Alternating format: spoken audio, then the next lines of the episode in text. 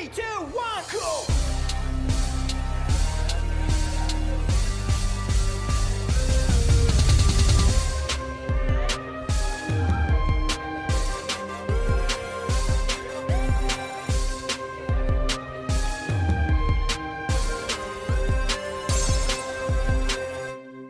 Kommunistenkneipe, der Podcast mit Paddy und Flo von DK. Und Nadim von 99 zu 1. Äh, ja, willkommen in der Kommunistenkneipe und bei 99 zu 1 äh, mit. Yo, yo, Nadim. yo. Äh, Schönen guten schön, Abend. Hi. schön, dass Schönen ihr Abend euch. beide da seid. Ähm, etwas holpriger Start eben mit der Technik. Ach, gar nicht. bei uns. Nee, kaum. Gar nicht. Linkes, linkes. Äh, Wir sind doch Medienprofis, die, ey. äh, das Total, glatt. total. Ja, Ja, bis ja. vor einer Minute dachte ich, äh, wir müssen wieder absagen, aber äh, mit, mit, mit äh, den Genossen von 99 zu 1 funktioniert das alles. Okay. Äh, ja, wir hatten äh, länger vor, ähm, nochmal was zusammenzumachen, äh, hatten über verschiedene Themen äh, nachgedacht. Ähm, und nun haben wir angesichts dieser, also wir können ja gleich mal ins Gespräch darüber kommen, wie ihr das empfindet, aber doch beispiellosen, auch Desinformation, die läuft und Propaganda ähm, äh, im Mainstream, aber auch weit hinein ins ja, Lager, wo man es vielleicht nicht erwartet hätte, müssen wir mal darüber sprechen, was können wir eigentlich tun angesichts dieser Fragen, die sich hier stellen und wie kann man eigentlich durchdringen mit äh, unseren Botschaften, ähm, ja, angesichts dieser Übermacht. Ja, genau. Ähm, Paddy, hast du eine Antwort? Ja, also, wenn du jetzt spontan so fragst, erstmal äh, muss ich ein bisschen überlegen. Ähm, vielleicht erstmal so, zur aktuellen Stimmung, die ich so wahrnehme. Ich meine, ich bin jetzt, also ich muss sagen, in den letzten Wochen habe ich mich so ein bisschen ausgeklingt. Jetzt, ähm, wenn es darum ging, jetzt ja die aktuellsten Nachrichten zu verfolgen. Also natürlich, natürlich bekomme ich die wichtigsten Sachen noch mit, aber ich habe so mir wahrgenommen, dass ich halt äh, so ein bisschen mich ausgeklinkt habe und deswegen ist vielleicht nicht irgendwie komplett up to date bin, was die neuesten Entwicklungen anbetrifft. Aber mein Gefühl ist so ähm, tendenziell, dass so diese übertriebene, ähm, wie soll ich sagen, also übertriebene Kriegsgeilheit und dass wirklich jede Kritik irgendwie ähm, diskreditiert wird, dass das so ein bisschen gerade dabei ist, äh, wegzubrechen oder zumindest ein bisschen aufzubrechen. Ich weiß nicht, ob es auch eure Wahrnehmung ist, aber dass man zumindest wieder vorsichtiger irgendwie auch ähm, Grautöne in, in Diskussionen irgendwie ähm, vermitteln kann. Hm. Also äh, kurz nochmal vielleicht zur Einordnung. Wir sprechen natürlich über den Ukraine-Krieg. Ähm, das, das haben wir eben nicht gesagt. Es steht natürlich in der Überschrift. Ähm, also es geht äh, um die ganze Kriegspropaganda, aber auch die Art und Weise, wie berichtet wird über den Konflikt und auch damit anderen verbundenen Fragen, wie jetzt die 100 Ja. Milliarden. Ich weiß nicht, Nadine, Wer, wie du wer das weiß, wer, wer weiß, Flo, vielleicht hört sich ja diesen Podcast irgendjemand in fünf Jahren an und der hat dann keine Ahnung, worüber wir hier gerade reden. Ne? Insofern äh, schon wichtig, ja. Ähm, ja, ich meine, ich, ich glaube, dass die, dieses Fiebertraumhaftige aus den ersten ein, zwei Monaten, das ist tatsächlich jetzt gerade so ein bisschen am, am, Abebben. Äh, das war einerseits, glaube ich, auch äh, ja, vorherzusehen im Sinne von, äh, ja, dann normalisiert sich das halt irgendwann und dann sieht man halt jeden Morgen die gleichen Nachrichten und äh, irgendwann äh, wird das halt immer weniger interessant und andere Dinge werden dann auch, also du hast ja in den ersten sechs Wochen eigentlich auf diesen, auf den Titelseiten von den ähm, von den Nachrichtenmagazinen nichts anderes als die Ukraine gesehen. Und ich glaube, vor zwei oder drei Wochen war es dann das erste Mal, dass, glaube ich, wieder Corona irgendwie auf der Liste stand. Oder, oder dann waren es die Uiguren in, in China und so, die standen plötzlich auch Mhm. ganz oben und so. Ja. Ähm, und da merkst du dann, glaube ich, dass da so ein Shift passiert. Und das andere ist, glaube ich, auch, dass es, dass die, die Narrative, die sich halt am Anfang ähm, natürlich auch bis jetzt immer noch so durchzieht, so diese Idee der Ukraine, die, ähm, die wir jetzt verteidigen müssen oder wir müssen uns quasi an, an der Ukraine verteidigen, ähm, dass die halt auch durch die Aussagen der, ähm, der staatstragenden Personen quasi, unserer Politiker, mittlerweile halt auch mehr oder weniger eigentlich schon öffentlich revidiert wurden, beziehungsweise zumindest relativiert wurden.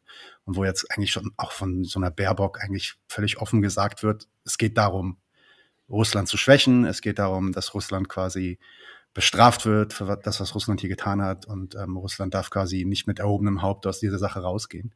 Hm. Ähm, und da, und da, da wird es dann, glaube ich, auch den, ja, ich sag mal, auf, zumindest auf der Linken wird es, glaube ich, den Leuten, die anfangs relativ, ähm, äh, wie soll man sagen, ja, pro Krieg eingestellt waren im Sinne von, ja, äh, Waffen schicken und schwere Waffen und Russland muss besiegt werden, da wird es denen dann, glaube ich, auch ähm, im verstärkten Maße klarer, dass es eigentlich um was anderes ging oder geht. Hm.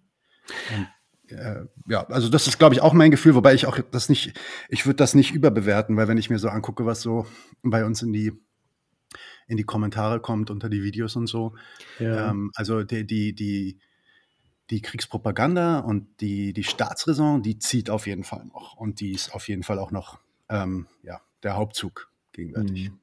Also das wäre auch meine nächste Frage gewesen. Ich wollte ähm, fragen, wie es eigentlich bei euch ausschaut mit, ähm, also wie ihr das so wahrnimmt, ob ihr zum Beispiel sehr viel Shitstorm abbekommt oder sehr viel Hass teilweise auch, ähm, wenn ihr dann mal Videos macht, Folgen macht zu, zu, zu Ich habe es mit so in manchen Kommentarbereichen schon wahrgenommen, dass ihr dann teilweise schon sehr stark angegriffen werdet und äh, Echt? Ja. Musst du mir mal zeigen. Nein. äh, Große Überraschung. Das, das wusstest du gar nicht. Ja? Nein, nein, das wusste ich gar nicht. Ähm, nein, also es ist jetzt nicht, also ich, ich will nicht übertreiben, ja. Also wenn man sich die, wenn man sich die Likes auch unter den Videos anschaut, wir hatten jetzt eins, was wirklich durch die Decke gegangen ist, das war das mit äh, Peter Decker, ironischerweise. Mhm. Ähm, äh, Jetzt habe ich es verstanden. Das, ja, genau. Ja, sorry, aber da muss ich einen Moment warten, bis jemand. Ja, ja.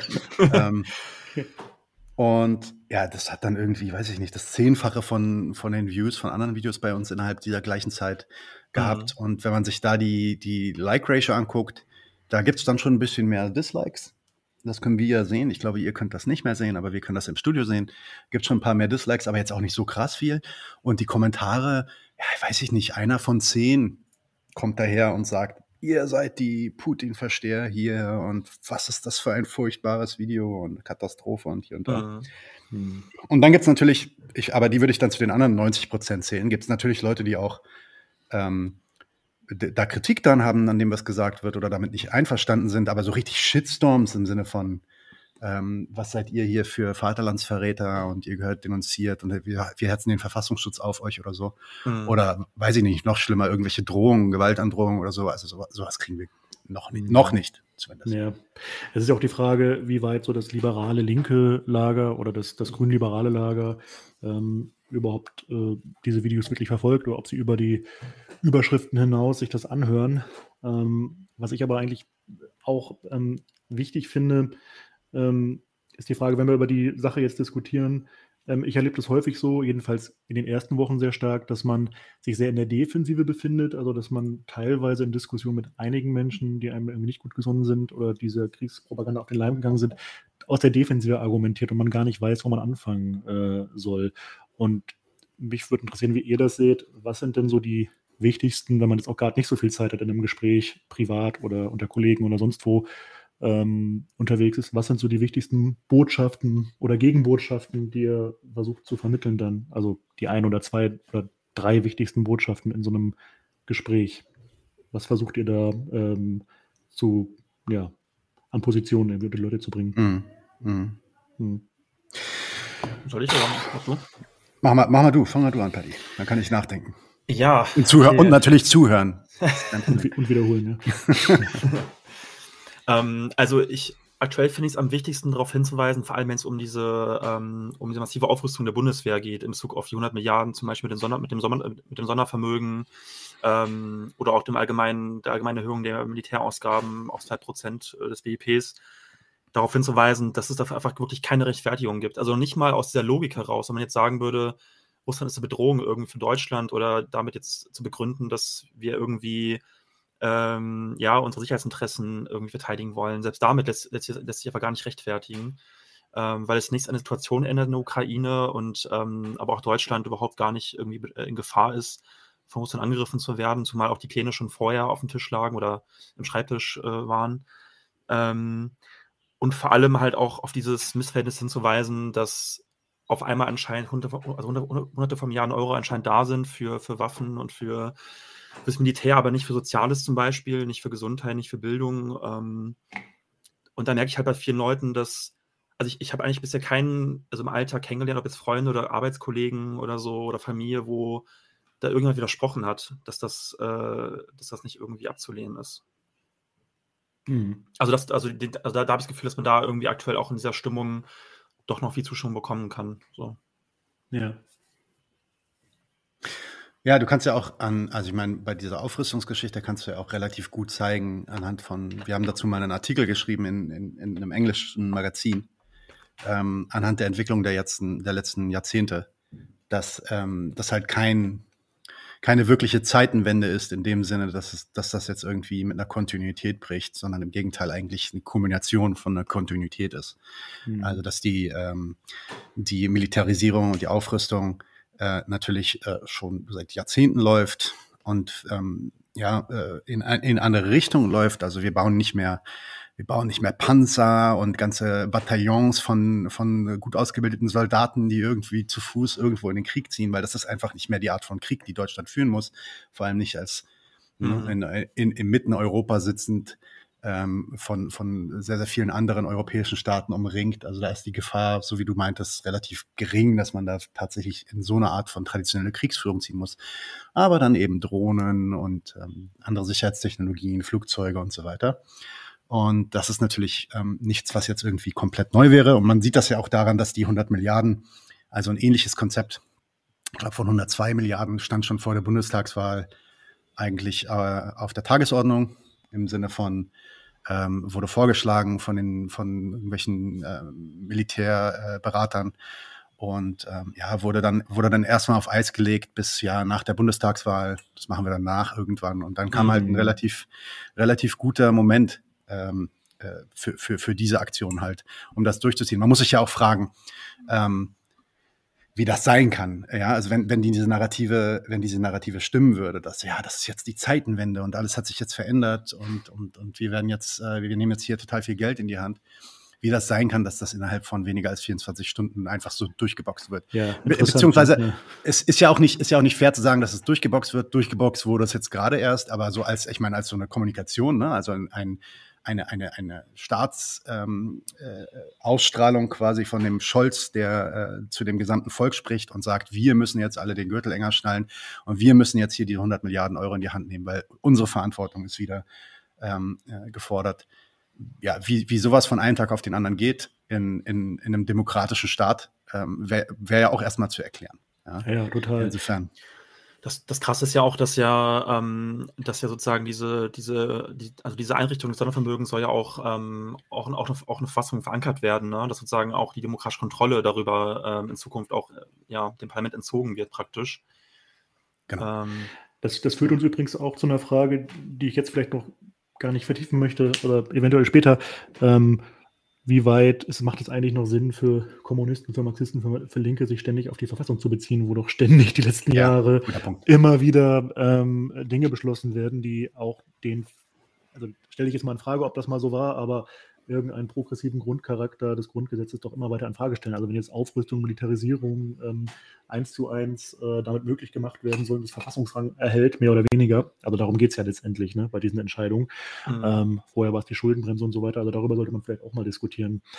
Aber was ähm, diese 100 Milliarden angeht, äh, fand ich auch sehr interessant. Du hast es gerade gesagt, über Nacht wurde es beschlossen. Diese Szenen, die man da gesehen hat im Bundestag, wo wirklich gejubelt wurde, Standing Ovations, da dachte ich, also das ist ja fast wie so ein Propaganda-Bösewicht, den wir uns ausgedacht haben, äh, dass wirklich bei so, bei so Aufrüstungsorgien ähm, dort Menschen wirklich gejubelt haben, als hätte man jetzt gerade, weiß ich nicht, äh, sonst was beschlossen. Also ich, ich, konnte es gar nicht fassen, diese Bilder. Ähm, ja, so ein bisschen 1914-Vibes, ne? Das, das, hat, das hatte 1914-Vibes so ein bisschen. Mhm. Aber zu meiner ähm, Frage von eben, ich erlebe das tatsächlich so, dass man ganz gut mit vielen Menschen über äh, diese 100 Milliarden diskutieren kann, die interessiert sind und Vergleiche anziehen kann, wo, wofür es alles kein Geld gibt, Pflege, äh, Bildung, Gesundheit und so weiter. Schwieriger wird es beim Thema Waffenlieferungen. Also da habe ich äh, den Eindruck, dass äh, da schon dann häufig noch Gegenargumente kommen wie, ähm, aber man muss den Menschen doch helfen und wobei wohlmeinen Menschen man dann doch anfangen muss zu erklären, was sind denn da die Interessen in dem Konflikt? Geht es da wirklich um irgendeinen guten demokratischen Westen und ein Reich des Bösen, was jetzt irgendwie eine ein unterdrückte, heldenhafte, kämpferische Nation äh, überfällt oder ist es ein bisschen komplizierter? Und da fand ich die ersten Wochen sehr schwer, überhaupt Grautöne zuzulassen. Und das geht jetzt ein bisschen besser, ist mein Eindruck. Also hm. man muss auch einfach mal darauf hinweisen, was äh, für ein Regime das ist in der Ukraine, ne? bei, bei aller Kritik an, an dem Angriff. Und vielen ist gar nicht bekannt, dass dort zum Beispiel jede Form von ähm, linker Opposition ähm, oder auch Gewerkschaften verboten wurden ne, in der Ukraine. Mhm. Und das überrascht dann den einen oder anderen schon, wenn ich das sage, und rüttelt so ein bisschen am Bild von diesem äh, ja, Social Media Marvel-artig präsentierten Helden Zelensky. Ne? Also das macht auch mal Sinn, ein paar Grautöne dann ja, ja. deutlich zu machen. Ich weiß noch irgendwie, ich glaube, zwei Wochen war das nach dem Einmarsch Russlands in der Ukraine, ähm, wurde ich fast gelüncht auf der Arbeit, als ich mit Arbeitskollegen darüber diskutiert habe und auch meinte, dass ich Waffenlieferungen kritisch sehe. Äh, das habe ich echt selten bei dem Thema erlebt, dass jemand dann so, so heftig ausgerastet ist. Also gelüncht. Ja. Oh, fast. Ja. okay. gelüncht, gelüncht, da müssten mehrere Leute hinter dir her sein, glaube ich. Ja. Ne? Ähm, aber, aber ich, ich weiß, was ihr meint. Aber im, am Ende, am Ende ist es halt, sind das halt auch alles Themen, die ich weiß, also ich weiß auch, wie, wie wichtig die einem erscheinen. Und ich bin ja auch, also ich bin ja auch mit euch eigentlich auf einer Wellenlänge, was die Waffenlieferung angeht und so. Ähm, die Frage, die man sich halt dann immer stellen muss, ist, ja, was, was bringt das jetzt eigentlich, dass wir Recht haben? Mhm. Ja, und dass wir in dieser Diskussion irgendwie, weiß ich nicht, mit Linken, die davon überzeugen, dass äh, Waffenlieferungen jetzt nicht das Richtige wären. Und das ist, also ich meine, ich glaube, wenn, wenn du mich, wenn ich zurückkommen würde zu deiner ersten Frage, so was ich, was, was, was so meine Punkte sind, die ich versuche Leuten klarzumachen, vor allem Link, wenn ich mit Linken spreche. Ja? Mhm. Ähm, das ist auch nochmal was anderes, als wenn ich zum Beispiel mit irgendwelchen normalen Bürgis spreche, sage ich mal. Aber mhm. ich glaube, was wir anhand der Corona-Krise eigentlich schon hätten realisieren müssen und jetzt also eigentlich nicht mehr drum rumkommen, das zu realisieren, ist ein, einfach, und mit realisieren meine ich noch ein paar andere Sachen, aber ähm, und da gehe ich drauf, gleich drauf ein, aber die eigene Machtlosigkeit. Also die völlige Insignifikanz von unserer Position. Es spielt, es spielt de facto keine Rolle ähm, für den Staat, ob du jetzt ihm zujubelst, dass sie äh, da Waffen hinschicken, äh, hinschicken oder ob du äh, das irgendwie ablehnst und vielleicht dann noch die eine oder andere Demo organisierst. Hm. Genauso wenig wie deine Zustimmung zu dem Kampf, äh, zu dem Krieg an sich irgendwie oder zu dem Kampf gegen Russland oder dem Kampf um die Ukraine, die Verteidigung der Ukraine irgendeine Rolle spielt. Die haben ja, die haben ja das innerhalb, nochmal, die haben das ja innerhalb von 24 Stunden oder weniger als 24 Stunden einfach gemacht. Die sind, die haben sich einfach entschieden, das ist jetzt die Form des Krieges. Die, und das, äh, alles, was jetzt gemacht wird, quasi im Nachhinein, ist eigentlich so viele wie möglich aus dem Volk darauf einzuschwören. Und ich glaube nicht mal, dass dieses Einschwören tatsächlich ähm, äh, so wichtig ist für die, für die, eigentlich, für die eigentliche Staatsräson. Das heißt, jetzt dann, dann als Linker dann zu denken, und äh, ich habe jetzt über alle Bürger gesprochen, dann als Linker jetzt zu denken, dass es irgendwie krass, krass wichtig wäre, dass wir die richtige Position haben. Und dass es krass wichtig ist, dass wir auch alle Linken irgendwie einschwören darauf, ist, glaube ich, zwei Schritte weiter gedacht, als wir erstmal denken müssen. Ich glaube, die meisten Leute auf der Linken sind sich überhaupt nicht klar, was es bedeutet. Und wie gesagt, das hätten wir eigentlich auch schon zu Corona lernen müssen, ist nämlich, dass wir de facto keine Relevanz haben. Hm. Die, die, Frage ist, was du mit dieser Erkenntnis machst, weil das, das stimmt zwar, da gebe ich dir recht, ne? aber was leitet sich daraus ab? Also Na, die erste, die erste, die erste, die erste Frage, also die erste, die erste Ableitung, die sich daraus für mich ableitet, ist, dass wir diese ganzen Culture Wars, diese ganzen Keifereien zwischeneinander eigentlich lassen müssen hm. und können. Das würde Weil, aber wahrscheinlich grundsätzlich, denk, äh, grundsätzlich gelten. Ne? Also ich, ich ähm, äh, Entschuldigung, wenn ich unterbreche, aber ich denke das sowieso manchmal, ich habe das auch früher schon gedacht beim Verfassen von Flugblättern in Bündnissen oder so, wo dann um jedes einzelne Wort gerungen wird und, und äh, wirklich Kämpfe, epische Kämpfe ausgeführt werden, wo ich dachte, naja, ähm, an Betracht unserer Relevanz, worum geht es eigentlich wirklich? Und gleichzeitig ja, ja. dann doch das eigene Position ernst nehmen und, und, vernünftig formulieren ist dann auch wichtig auf der anderen Seite. Ne? Und wie bewegt man sich dazwischen? Ne? Und was fordert also man jetzt konkret? Äh, guck dir doch das Beispiel an. Also, wa warum glaubst du, also vielleicht meine Frage an dich, ähm, auch aus deiner Erfahrung, warum glaubst du, waren denn da eigentlich so viele, sagen wir, Emotionen hinter dieser Formulierung versus jener Formulierung? Und warum haben sich dann quasi Gruppen daran gespalten, wie man jetzt irgendwie diesen Einsatz formuliert in dem Flyer? Warum, woher kommt das, glaubst du? Also eine ernst gemeinte Frage, keine provokante Frage, eine ernst gemeinte Frage an dich. Was, woher glaubst du, kommt diese Dynamik?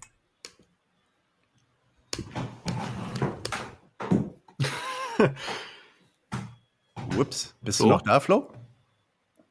okay. Ich glaube, er ist jetzt äh, vor Schock einfach abgehauen. okay. Also, okay, also, also, also deine, deine, Frage wäre gerade sozusagen, wo das kommt, dass das, also dass in linken Kreisen ähm, man sich so, so auch emotional, äh, emotional aufhängt, sage ich mal, in einzelnen äh, Formulierungen, meinst du, glaube ich, ne? Oder Ja, es ist, also vielleicht, vielleicht, oh, vielleicht komme ich einfach auf den Punkt, den ich machen will. Der Punkt ist, bist du noch da, Flo? Ah, er macht noch Lärm, aber er, ist, er kann uns wahrscheinlich nicht mehr hören. Ähm, ich nehme mal kurz. Nein, ich lasse lieber drin. Ähm, also, ich denke, er kommt daher, dass die, ähm, die, der, der, Grund, warum diese Kämpfe so vehement geführt werden, ist, weil man sich, weil das eigentlich ein Coping-Mechanismus ist. Weil man sich damit nämlich eigentlich ablenkt von dem Fakt, dass ähm, dass man eben nicht, dass, dass, dass man eben nicht wichtig ist und dass man eben nicht mhm. diese Bedeutung hat, die man sich, die man sich glaubt zu geben, dadurch, dass man irgendwie die richtige Position hat. Und die, ich mute ihn mal kurz. So. Und die, ähm, ja, die, die, die Folge daraus, wenn Flo vorhin gefragt hat, was dann die Folge daraus wäre, ist, okay, da, da, dann gehört es erstmal, das zu reflektieren und sich zu überlegen, in Ordnung, wie kommen wir eigentlich an den Punkt, wo wir wieder irgendwie irgendeine Art von ähm, Relevanz haben. Und macht es dann macht es dann groß Sinn? Also ich wie gesagt ich, ich finde ja diese Waffen ich ja wie gesagt wir haben ja über die über die Aufrüstung zum Beispiel haben wir auch einen Artikel geschrieben. Also ich sage nicht dass das unnötige Diskussionen sind. Wir machen dazu ja auch viele Sachen. Aber ich sage bloß wenn es darum geht wenn wenn du mich fragst wie ich mich mhm. mit Linken unterhalte dann versuche ich eher eher darauf zu ähm, pochen zu sagen Leute ich weiß, du kannst, du, du, wirst mich vielleicht verurteilen, weil ich sage, keine Waffenlieferung dahin. Ich würde dich, ich könnte dich verurteilen, weil du sagst irgendwie schwere Waffen liefern in die Ukraine. Dann kann ich sagen, du Kriegstreiber, du weiß ich nicht, du Hetzebetreibender, äh, NATO-Troll, was auch immer. Ähm, aber am Ende, wie, wie, wie viel spielt das eigentlich wirklich eine Rolle?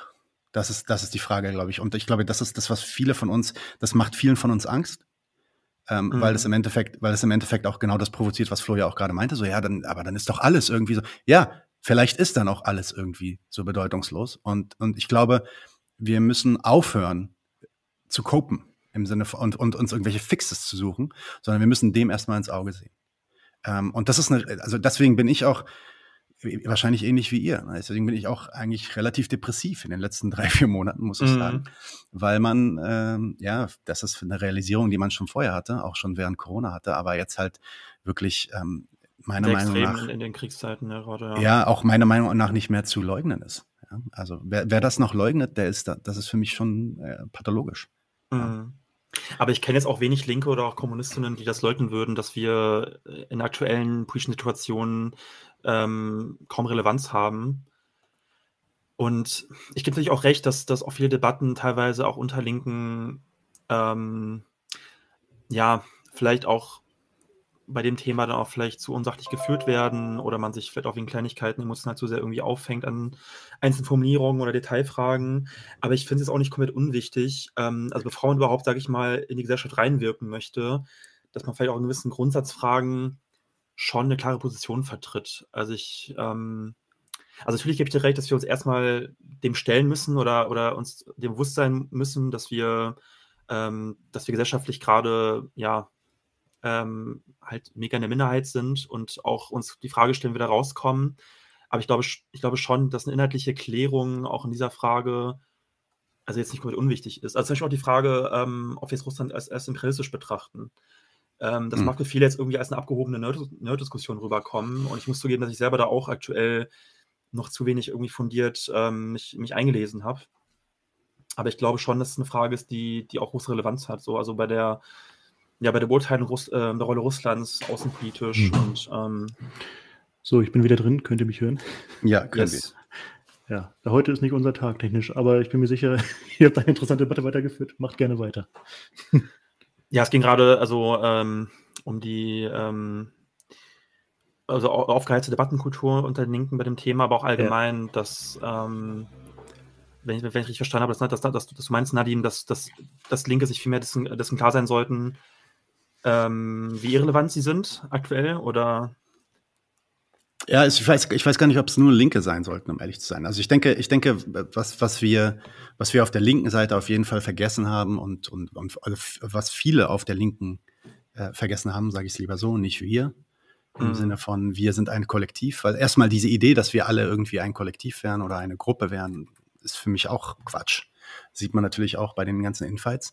Aber Ne, das sind, ich meine, das sind so grundlegende Sachen. Du hast gerade Imperialismus gesagt. Dann jetzt überhaupt die Frage, wie stehen wir eigentlich zum Staat? Ja, und können wir, können wir eigentlich von Staaten als Subjekte reden im Sinne von, Ne, als ob das Personen wären, die gegeneinander kämpfen. Als ob jetzt irgendwie der, die Person Russland gegen die Person Ukraine kämpft und die Person mhm. Deutschland mhm. will da irgendwie dazwischen gehen. Ja? Man sind hat ja das, manchmal das den Eindruck, das ist, das ist so ein Fußballturnier, dem man, dem man so beiwohnt. Ne? Ja, so ist, ist es. Äh, ja. Und, und, und da, da fehlt einfach ein, ein also dermaßen ein, ein, ein, ein Niveau von Analyse und Kritik, dass ähm, ich glaube, also diese, die, die Idee, in die Gesellschaft hineinzuwirken, so wie du das gerade formuliert hast, Mhm. Ähm, die ist natürlich, die ist natürlich bei uns allen, weil wir natürlich auch ähm, ja, wie sagen, emotional bewegt sind und natürlich auch was ändern wollen. Ne? Das ist ja auch Titel der Sendung, was tun, was sollen wir denn eigentlich tun?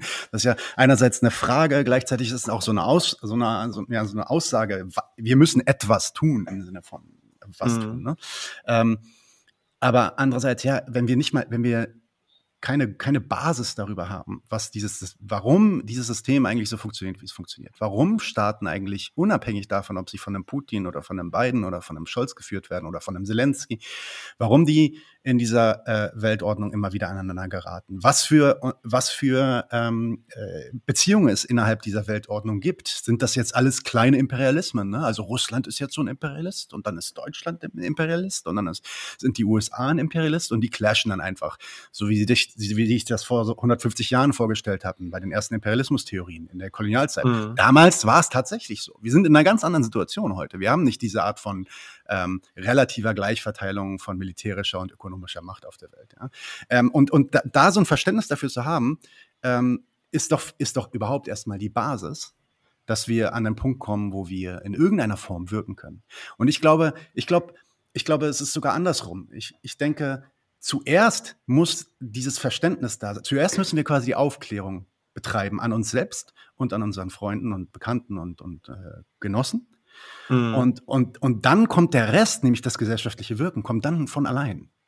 Aber wenn ich dich äh, richtig verstehe, bist du der Meinung, es bräuchte erstmal so einen grundlegenden Klärungsprozess über die grundsätzlichen Kategorien, bevor man eigentlich dann damit in Folge in die Praxis treten kann? Sehe ich das richtig? Also das, das wäre dann eher so eine Absage an schnelle Aktionen oder äh, schnelle Parolen oder wie darf Ja, ich meine, ich mein, ja. wenn, wenn, wenn eine Linke, wenn eine Linke heutzutage an das Völkerrecht appelliert, hm oder wie du das gerade meintest, wenn eine Linke irgendwie versucht, diese 100 Milliarden ähm, äh, ja, Rüstungsausgaben damit zu rechtfertigen, dass sie A, oder nee, damit zu kritisieren, dass sie A, verfassungsunkonform äh, sind und B, ungerecht. Dann, also ich, und natürlich sind sie ungerecht in einem moralischen Sinne. Wenn wir jetzt hier moralisch darüber reden und einfach fluchen wollen darüber, was hier alles abgeht, dann können wir mhm. fluchen ohne Ende, ja. Aber ungerecht im, im Sinne von, ähm, äh, da passiert etwas, was so nicht sein soll, ist in diesem System überhaupt nichts. Dieses, äh, das Völkerrecht funktioniert genauso, wie es funktionieren soll. Da, da, da, da wird kein völkerrechtswidriger Krieg begangen, wenn die, äh, wenn, wenn die USA im Irak einfallen. Da wird ein völkerrechtswidriger Krieg begangen, wenn, äh, der, wenn Russland in der Ukraine einfällt. Und das hat Russland getan. Russland ist in der Ukraine eingefallen. Mhm. Wo, wo ist der Unterschied? Und diese, die, die Antwort darauf, wo der Unterschied ist, und ähm, also im Detail auch, ja, äh, die, die gibt's halt nicht.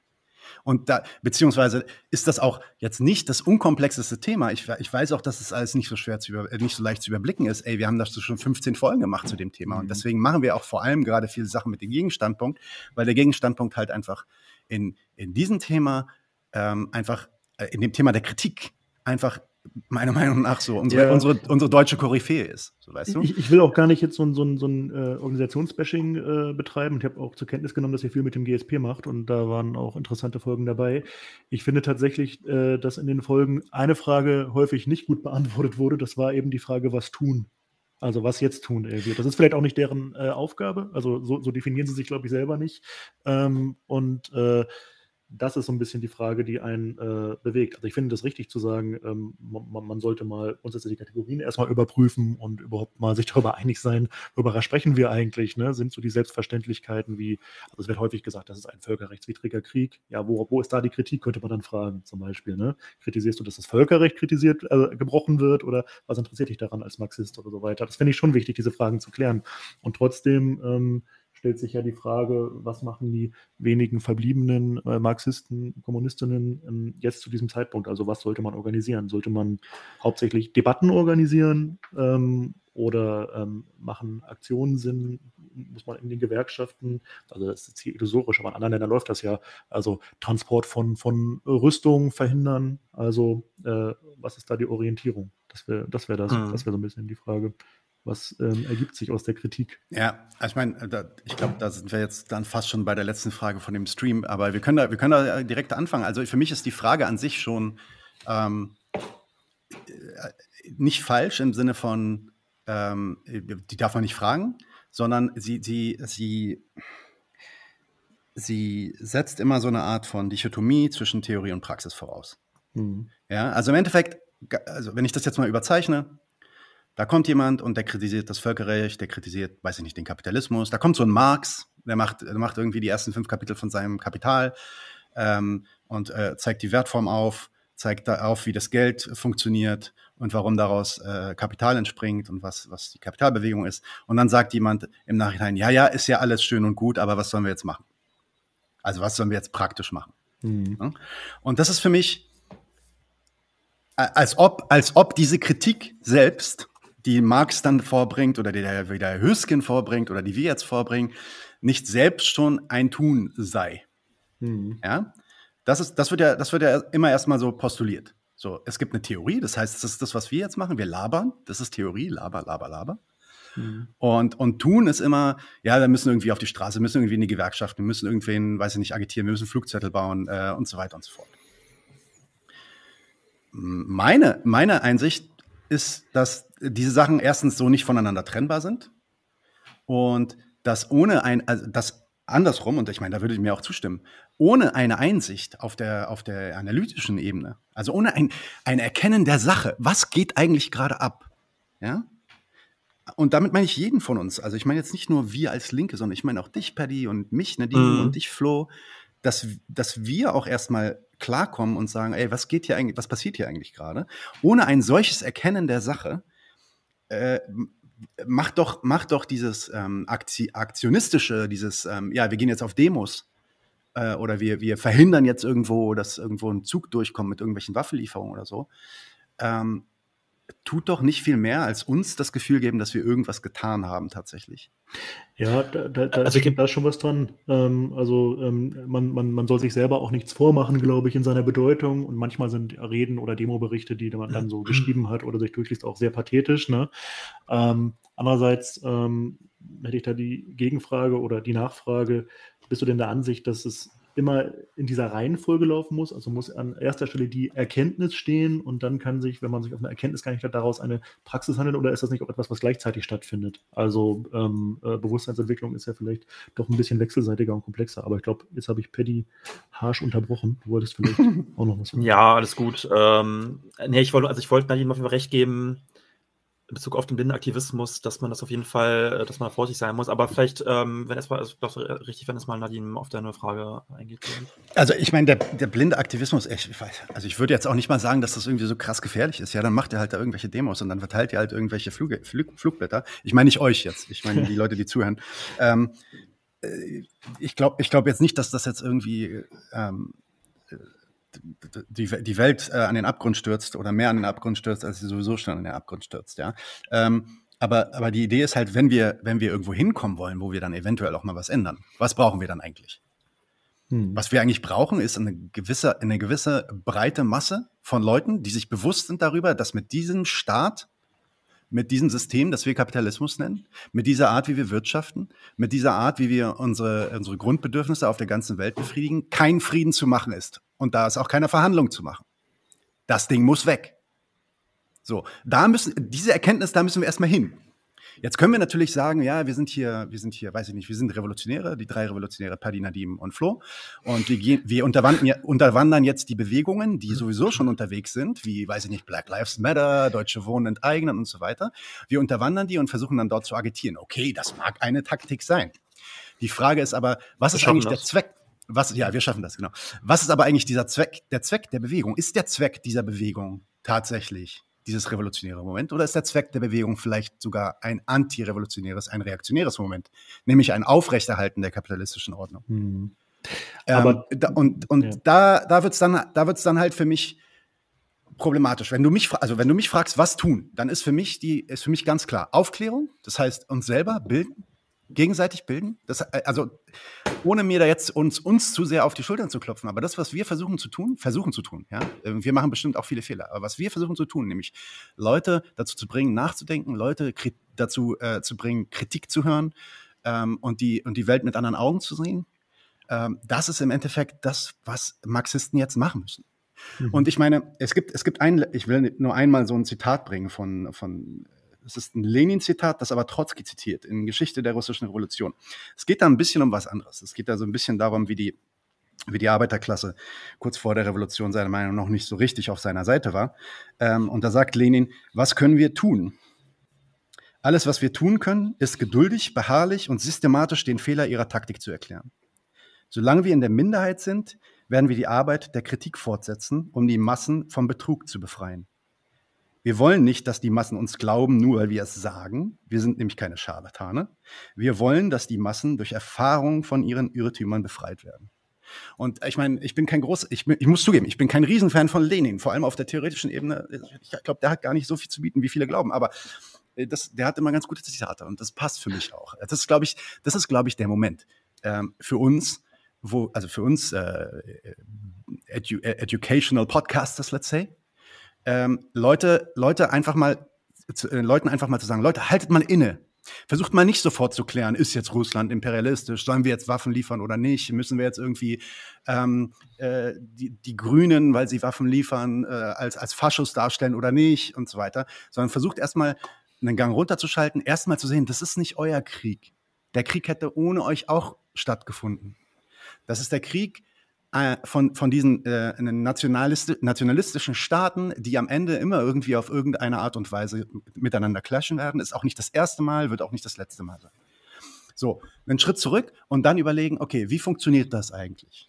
Die Sache erstmal erkennen. Und ich glaube, aus diesem Erkennen heraus wird sich dann Folgendes ergeben, Flo. Das ist jetzt die Antwort auf deine letzte Frage.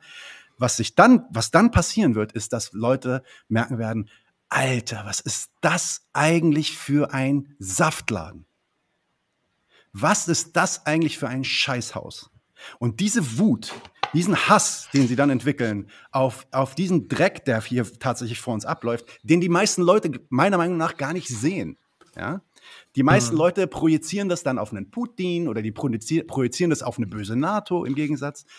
Ähm, wenn, wenn, du, wenn du diese richtige Erkenntnis hast, dann kommt dieser, diese, diese Aufregung in die Bewegung oder in die Leute, die, die, äh, die das halt erkennen. Und dann können wir überhaupt erst davon reden, dass eine Bewegung entsteht und dass da teilweise dann, mhm. also dann irgendwann auch Massen auf die Straße gehen und was dran ändern wollen. Also hört sich ja. ein, ein, bisschen an wie Warnung vor revolutionärer Ungeduld oder so oder auch erst erstmal erst verstehen und begreifen wollen.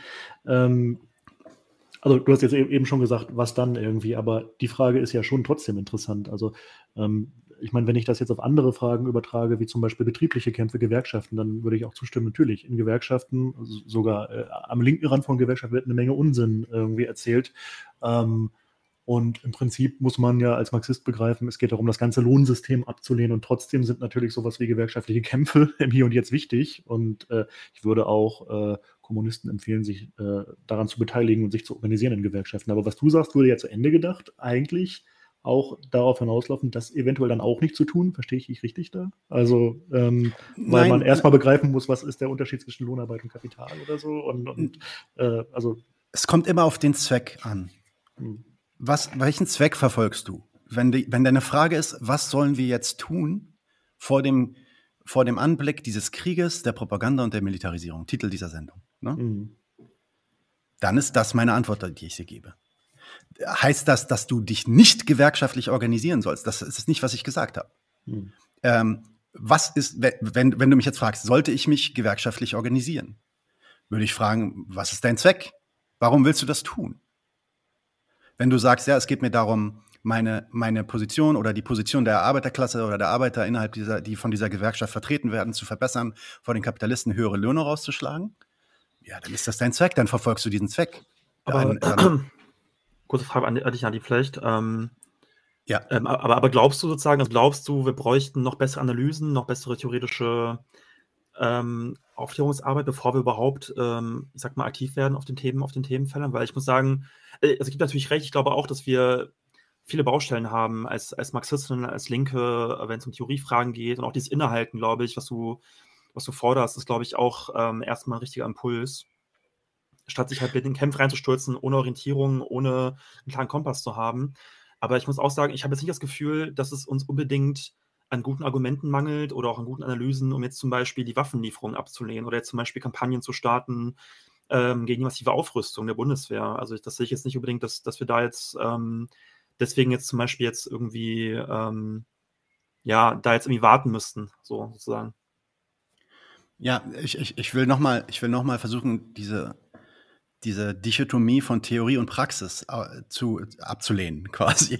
Im mm, Sinne von, okay, okay. Na, weil du ja gerade gemeint hast, sollten wir, sollten wir zuerst nur Theorie machen, beziehungsweise ja, es fehlt uns an Theorie und Ver Verständnis. Für mich ist die Frage, verstehen wir eigentlich, was gerade passiert? Und das ist für mich gar nicht Theorie. Das ist für mich Erkenntnisgewinnung. Äh, das ist für mich Aufklärung. Zu verstehen, wie die Welt um dich herum funktioniert, ist Wissenschaft. Und das ist, also der Marxismus ist doch, wenn überhaupt irgendwas, eine politische Ideologie und ein, weiß ich nicht, ein faschistisches oder pseudofaschistisches äh, Konzept, was auch immer. Am Ende äh, können wir uns, glaube ich, alle, alle Marxisten zumindest können sich darauf einigen, ist es der Versuch, irgendwie einen wissenschaftlichen Ansatz in die, äh, in die, in die Gesellschaftsforschung zu bringen. Ähm, und auch vor allem in die Ökonomie. Und da ist doch, ist doch eigentlich der erste Punkt, ja, der erste, wenn jetzt sage ich wieder der erste Punkt, dann hört sich das wieder nach so einer Reihenfolge an. Aber ja, natürlich ja, muss ich, also bevor das, ich mich bewege, das, muss ich, das, muss ich versuchen, ich gar nicht sagen. Ja. Nee, ich ja? gebe dir vollkommen recht. Also ich, ich wollte das gar nicht jetzt irgendwie, ähm, also auch, oder auch Theorie so abstrakt irgendwie abwerten, dass das jetzt irgendwie etwas mhm. ist, äh, etwas Abgehobenes im Elfenbeinturm, was irgendwie gar keinen Einfluss auf die, auf die Gesellschaft hat.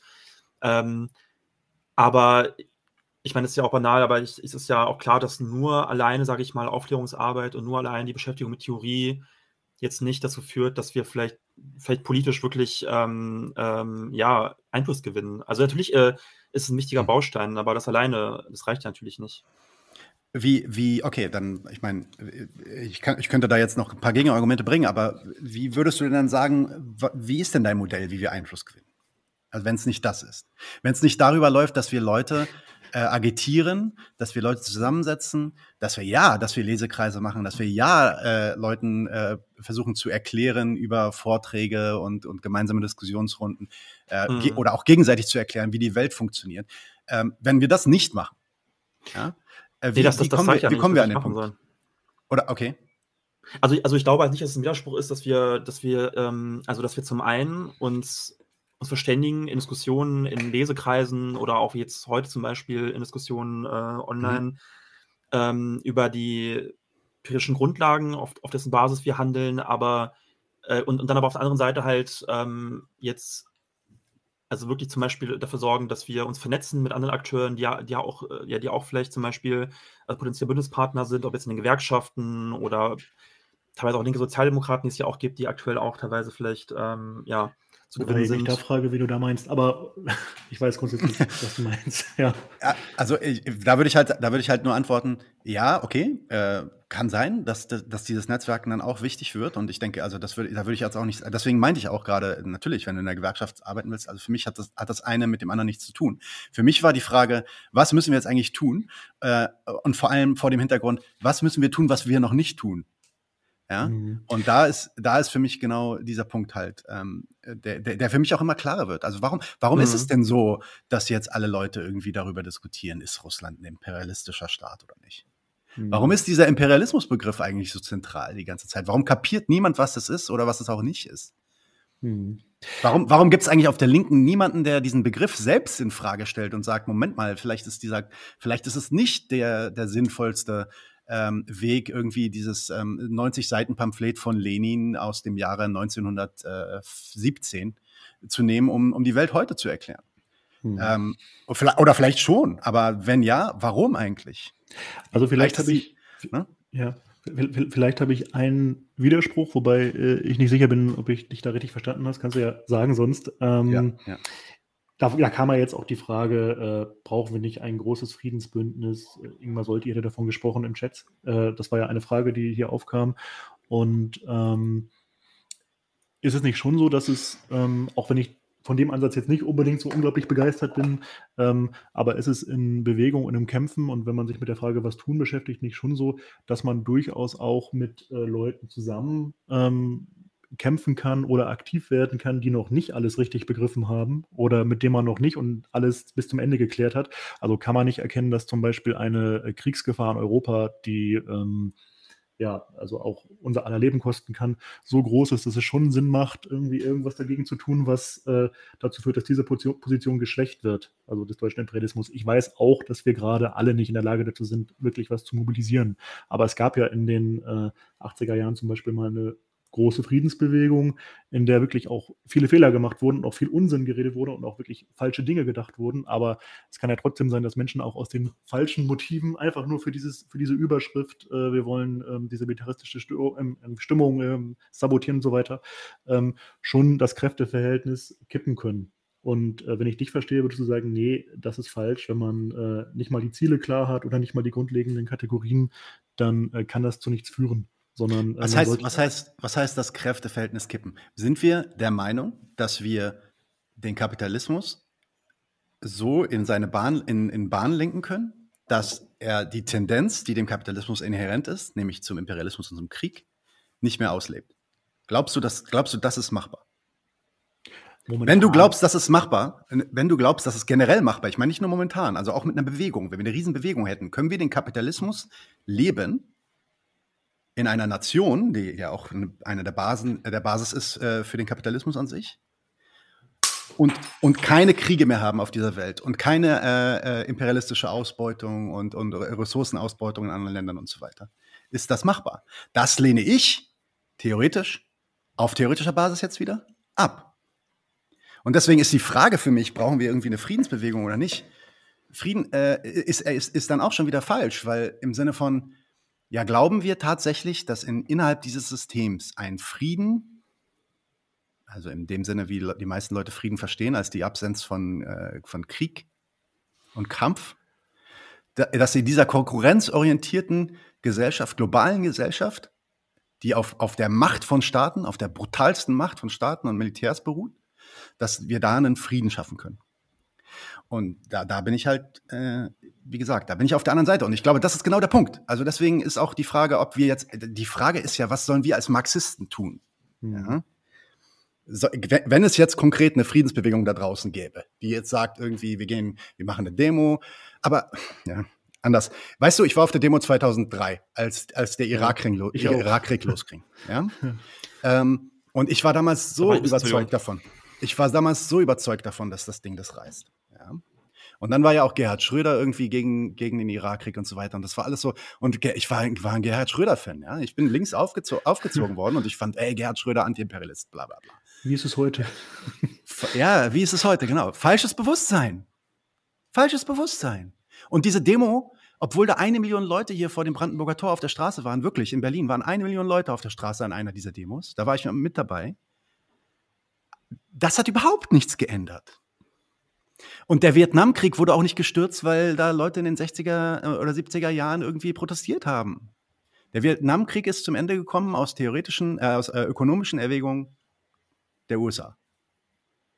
Und äh, deswegen, also die, da muss man ja dann auch mal irgendwie, wenn man sagt, ja, wir müssen hier Demos ver veranstalten oder müssen irgendwie eine Bewegung auf die Beine stellen, die die, äh, die, die die Staaten quasi in die Bahn lenkt, ja, dann müssten wir doch jetzt aber mittlerweile nach 150 Jahren äh, Geschichte, müssten wir doch empirische Evidenz haben, wo sowas funktioniert.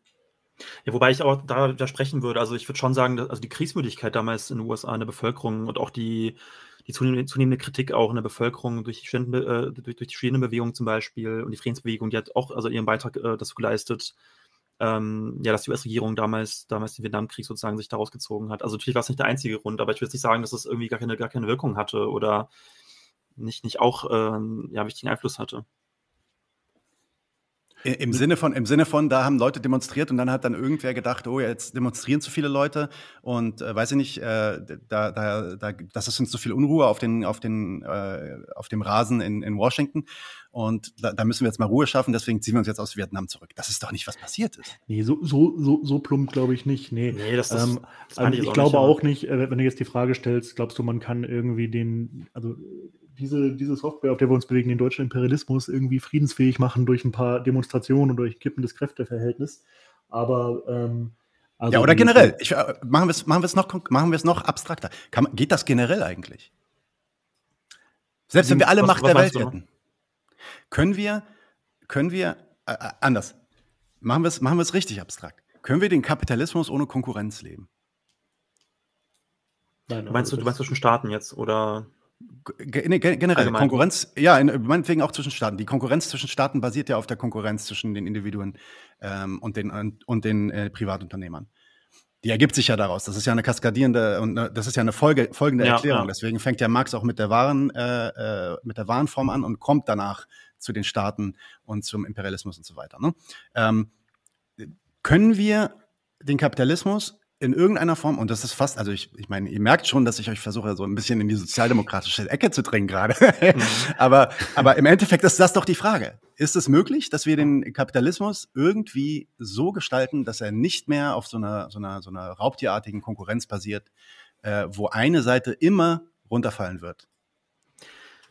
Nein, natürlich nicht. Also das, das würden wir beide auch nicht behaupten, dass das so ist. Ja, ne? Also, also, also ja. natürlich kann eine friedliche Welt äh, nicht aufgebaut werden ähm, im Rahmen des Kapitalismus. Also das sehen wir beide auch so, also ich auf jeden Fall. Aber ich glaube jetzt nicht, also natürlich muss das Ziel von uns sein am Ende, dass wir, dass wir halt ähm, äh, dieses vorherrschende ökonomische System überwinden hin zum Sozialismus und eine Welt aufbauen, in der Krieg nicht möglich ist, in der auch nationale, nationale Konkurrenz überwunden ist.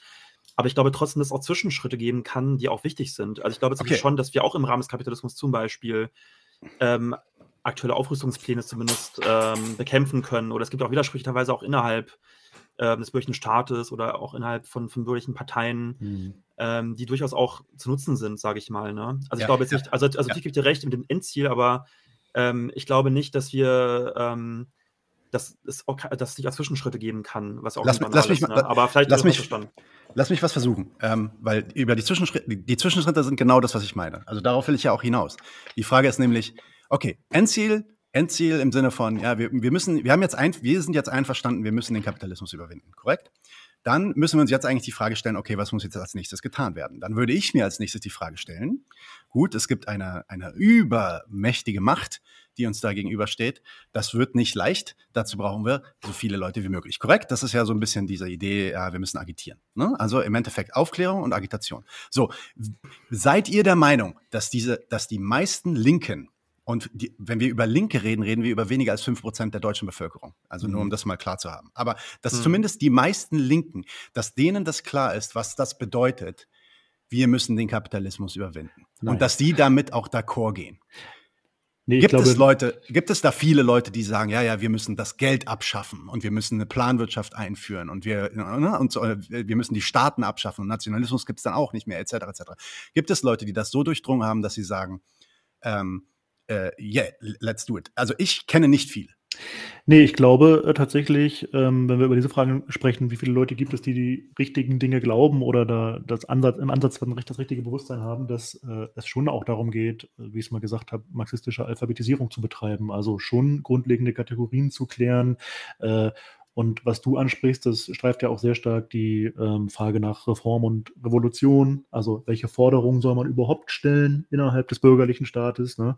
Ähm, ich äh, glaube schon, dass viele Bewegungen, so wie sie heute sind, in denen wir uns dann auch bewegen, häufig letztendlich sehr systemimmanent oder systemaffirmativ äh, strukturiert sind. Also dass äh, auch die große Friedensbewegung der 80er Jahre, muss man kritisch sagen, äh, hat jetzt keine Grund, hat jetzt in ihrer Masse und ihrer Breite keine grundsätzliche Kritik am Imperialismus ähm, geübt. Und äh, da waren schon Illusionen vorhanden. Und da und ist, da sind doch dann, da wie, sind doch, wie bewegen wir uns da drin, ist die Frage. Ne? Also sagen wir, ja, ihr habt irgendwie auch recht, wir sind irgendwie auch für den Frieden, oder äh, reden wir Klartext mit den Leuten? Also was, ja, ja, genau. Und, ja. und am Ende ist doch da, und dann kommen wir zu den Zwischenschritten. Da ist doch dann der Zwischenschritt, weil was wir brauchen ist, wenn wir drei jetzt hier zusammensitzen und sagen, hey, wir, wir wollen die Revolution. Und ga, ganz ehrlich, Paddy, Nadim und Flo, ich bin mir hundertprozentig sicher, die sind sich nicht über alles einig.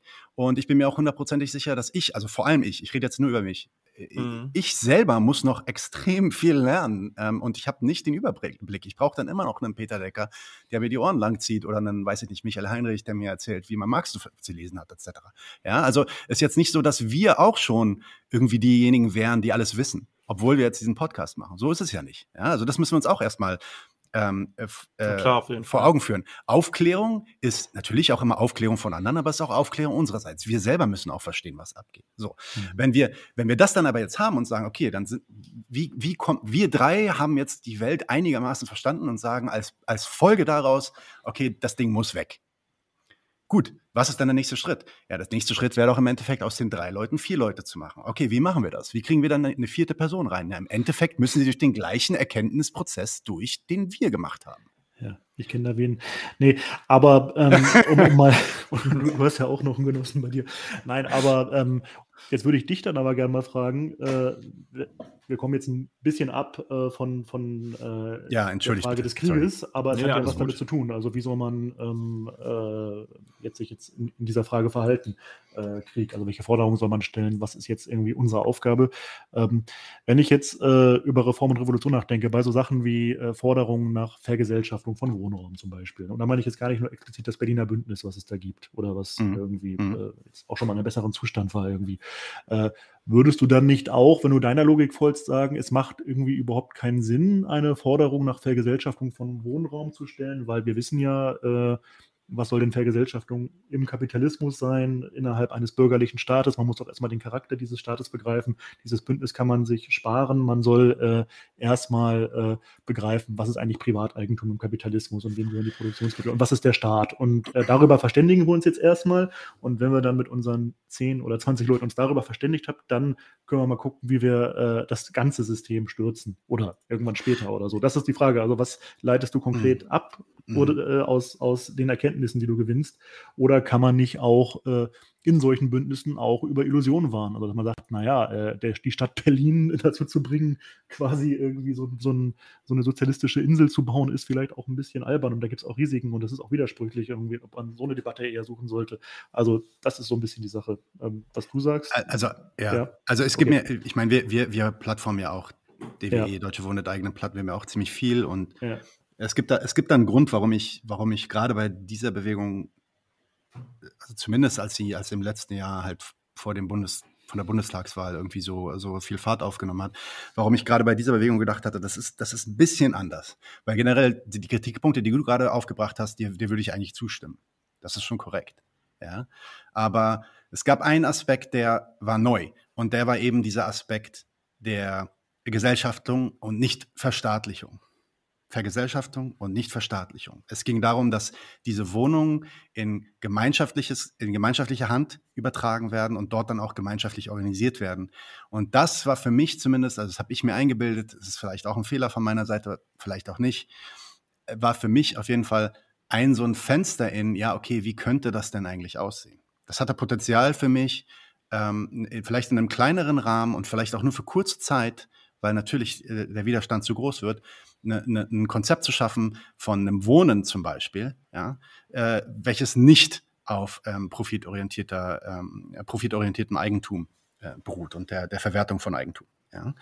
Das, war, das war so ein bisschen der Hintergrund, warum ich da gesagt habe, okay, das sollten wir uns angucken. Und natürlich, was man daran auch lernen kann, ist, und das ist die andere Sache, die man auch nicht ablehnen darf, ist einfach, wie, wie, äh, wie dieser Scheiß funktioniert.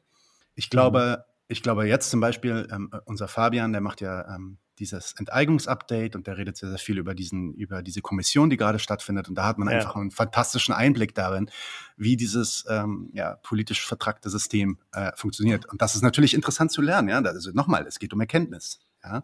Mhm. Es geht nicht nur um Kritik. Ich bin jetzt nicht derjenige, der sagt, geh, wir müssen jetzt alle nach DWE gehen und den allen sagen, dass die alle Vollidioten sind. Ja, darum, darum geht's nicht. Sondern ähm, aber man muss sich doch schon die Frage stellen, warum war es denn so, dass direkt nach der Wahl, als dann diese Kommission kam und die Frage nach einem Koalitionsvertrag in Berlin kam, die, die deutsche Wohnen Bewegung eigentlich, ja, und vor allem auch die Linke gebrochen ist in der Mitte. Ich weiß gar nicht, ob das in der Mitte war oder ob das sogar mehrheitlich war. Am Ende haben sie ja für den Koalitionsvertrag gestimmt. Aber mhm. wenn eine linke Partei schon von Anfang an eigentlich klar macht, ja, nee, das mit dem, mit dem Volksentscheid, nee, nee, so ja. in der Richtung. Ja? Ähm, wie kann das dann sein, dass, dass diese Bewegung sich dann vereinnahmen lässt im Sinne von, okay, wir machen aber trotzdem diesen Koalitionsvertrag, weil in der Regierung ist besser als nicht in der Regierung und so weiter.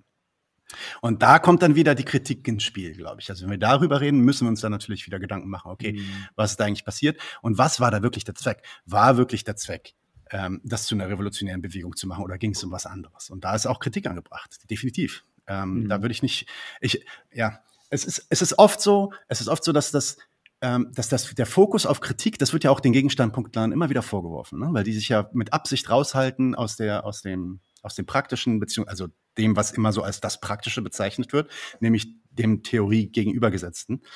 Ähm, äh, und da kommt immer der Vorwurf, ja, Moment, aber ihr, ihr wollt ja eigentlich nur alle kritisieren. Ich finde, ich finde, die Kritik an sich ist erstmal, wir müssen uns mehr, ja, vielleicht ist das eine gute, vielleicht ist das eine gute ähm, äh, Allegorie. Stellt euch vor, wir sind ein Fußballteam. In einem Fußballteam gibt es einen Torwart, da gibt es einen Verteidiger, da gibt es einen Mittelfeldspieler, da gibt es einen Stürmer. Arbeitsteilung. Jeder macht ein bisschen was anderes. Alle haben mehr oder weniger das gleiche Ziel, das ist die Voraussetzung. Das, diese Voraussetzungen haben wir noch nicht, das haben wir jetzt haben wir schon gesehen. Aber wenn wir diese Voraussetzung hätten, dann kann es doch schon sein, dass es Leute in unserer Gruppe gibt, die eben eher, weiß ich nicht, die Theorie lesen, die eben eher die Kritik üben an der Bewegung und andere, die eben eher irgendwie daran äh, spezialisiert sind, äh, irgendwelche Struggle-Sessions zu machen von Bewegungen auf der Straße ähm, äh, und, und, und versucht, weiß nicht, Konflikte zu lösen oder nochmal andere irgendwie machen Social Media und Webseiten etc. etc. Also für mich ist das eine Arbeitsteilung. Wir sollten weniger irgendwie immer diese, diese Dichotomie sehen von wegen Theorie versus Praxis, sondern sagen, ey, wenn da eine Kritik steht und die steht für sich erstmal und ich, ich, mir fällt kein Argument ein gegen diese Kritik. Ja, also äh, das, dann einfach zu sagen, ja, aber das ist ja nicht praktisch, was, was folgt denn daraus? Das ist noch kein Argument, das ist nur ein Abtun des Arguments. Ja? Und ähm, da, da, da, darauf würde darauf würd ich plädieren. Ich würde jetzt nicht sagen, wie gesagt, alles ist Kacke. Äh, vielleicht ist aber alles Kacke. ich mhm. weiß es nicht. ja. Ja, also ich gebe auf jeden Fall auch recht, dass, ähm, dass auch ja, der, ähm, der Prozess des, des Kritikübens natürlich auch in sich produktiv ist und auch ähm, äh, ja, einen praktischen Aspekt hat.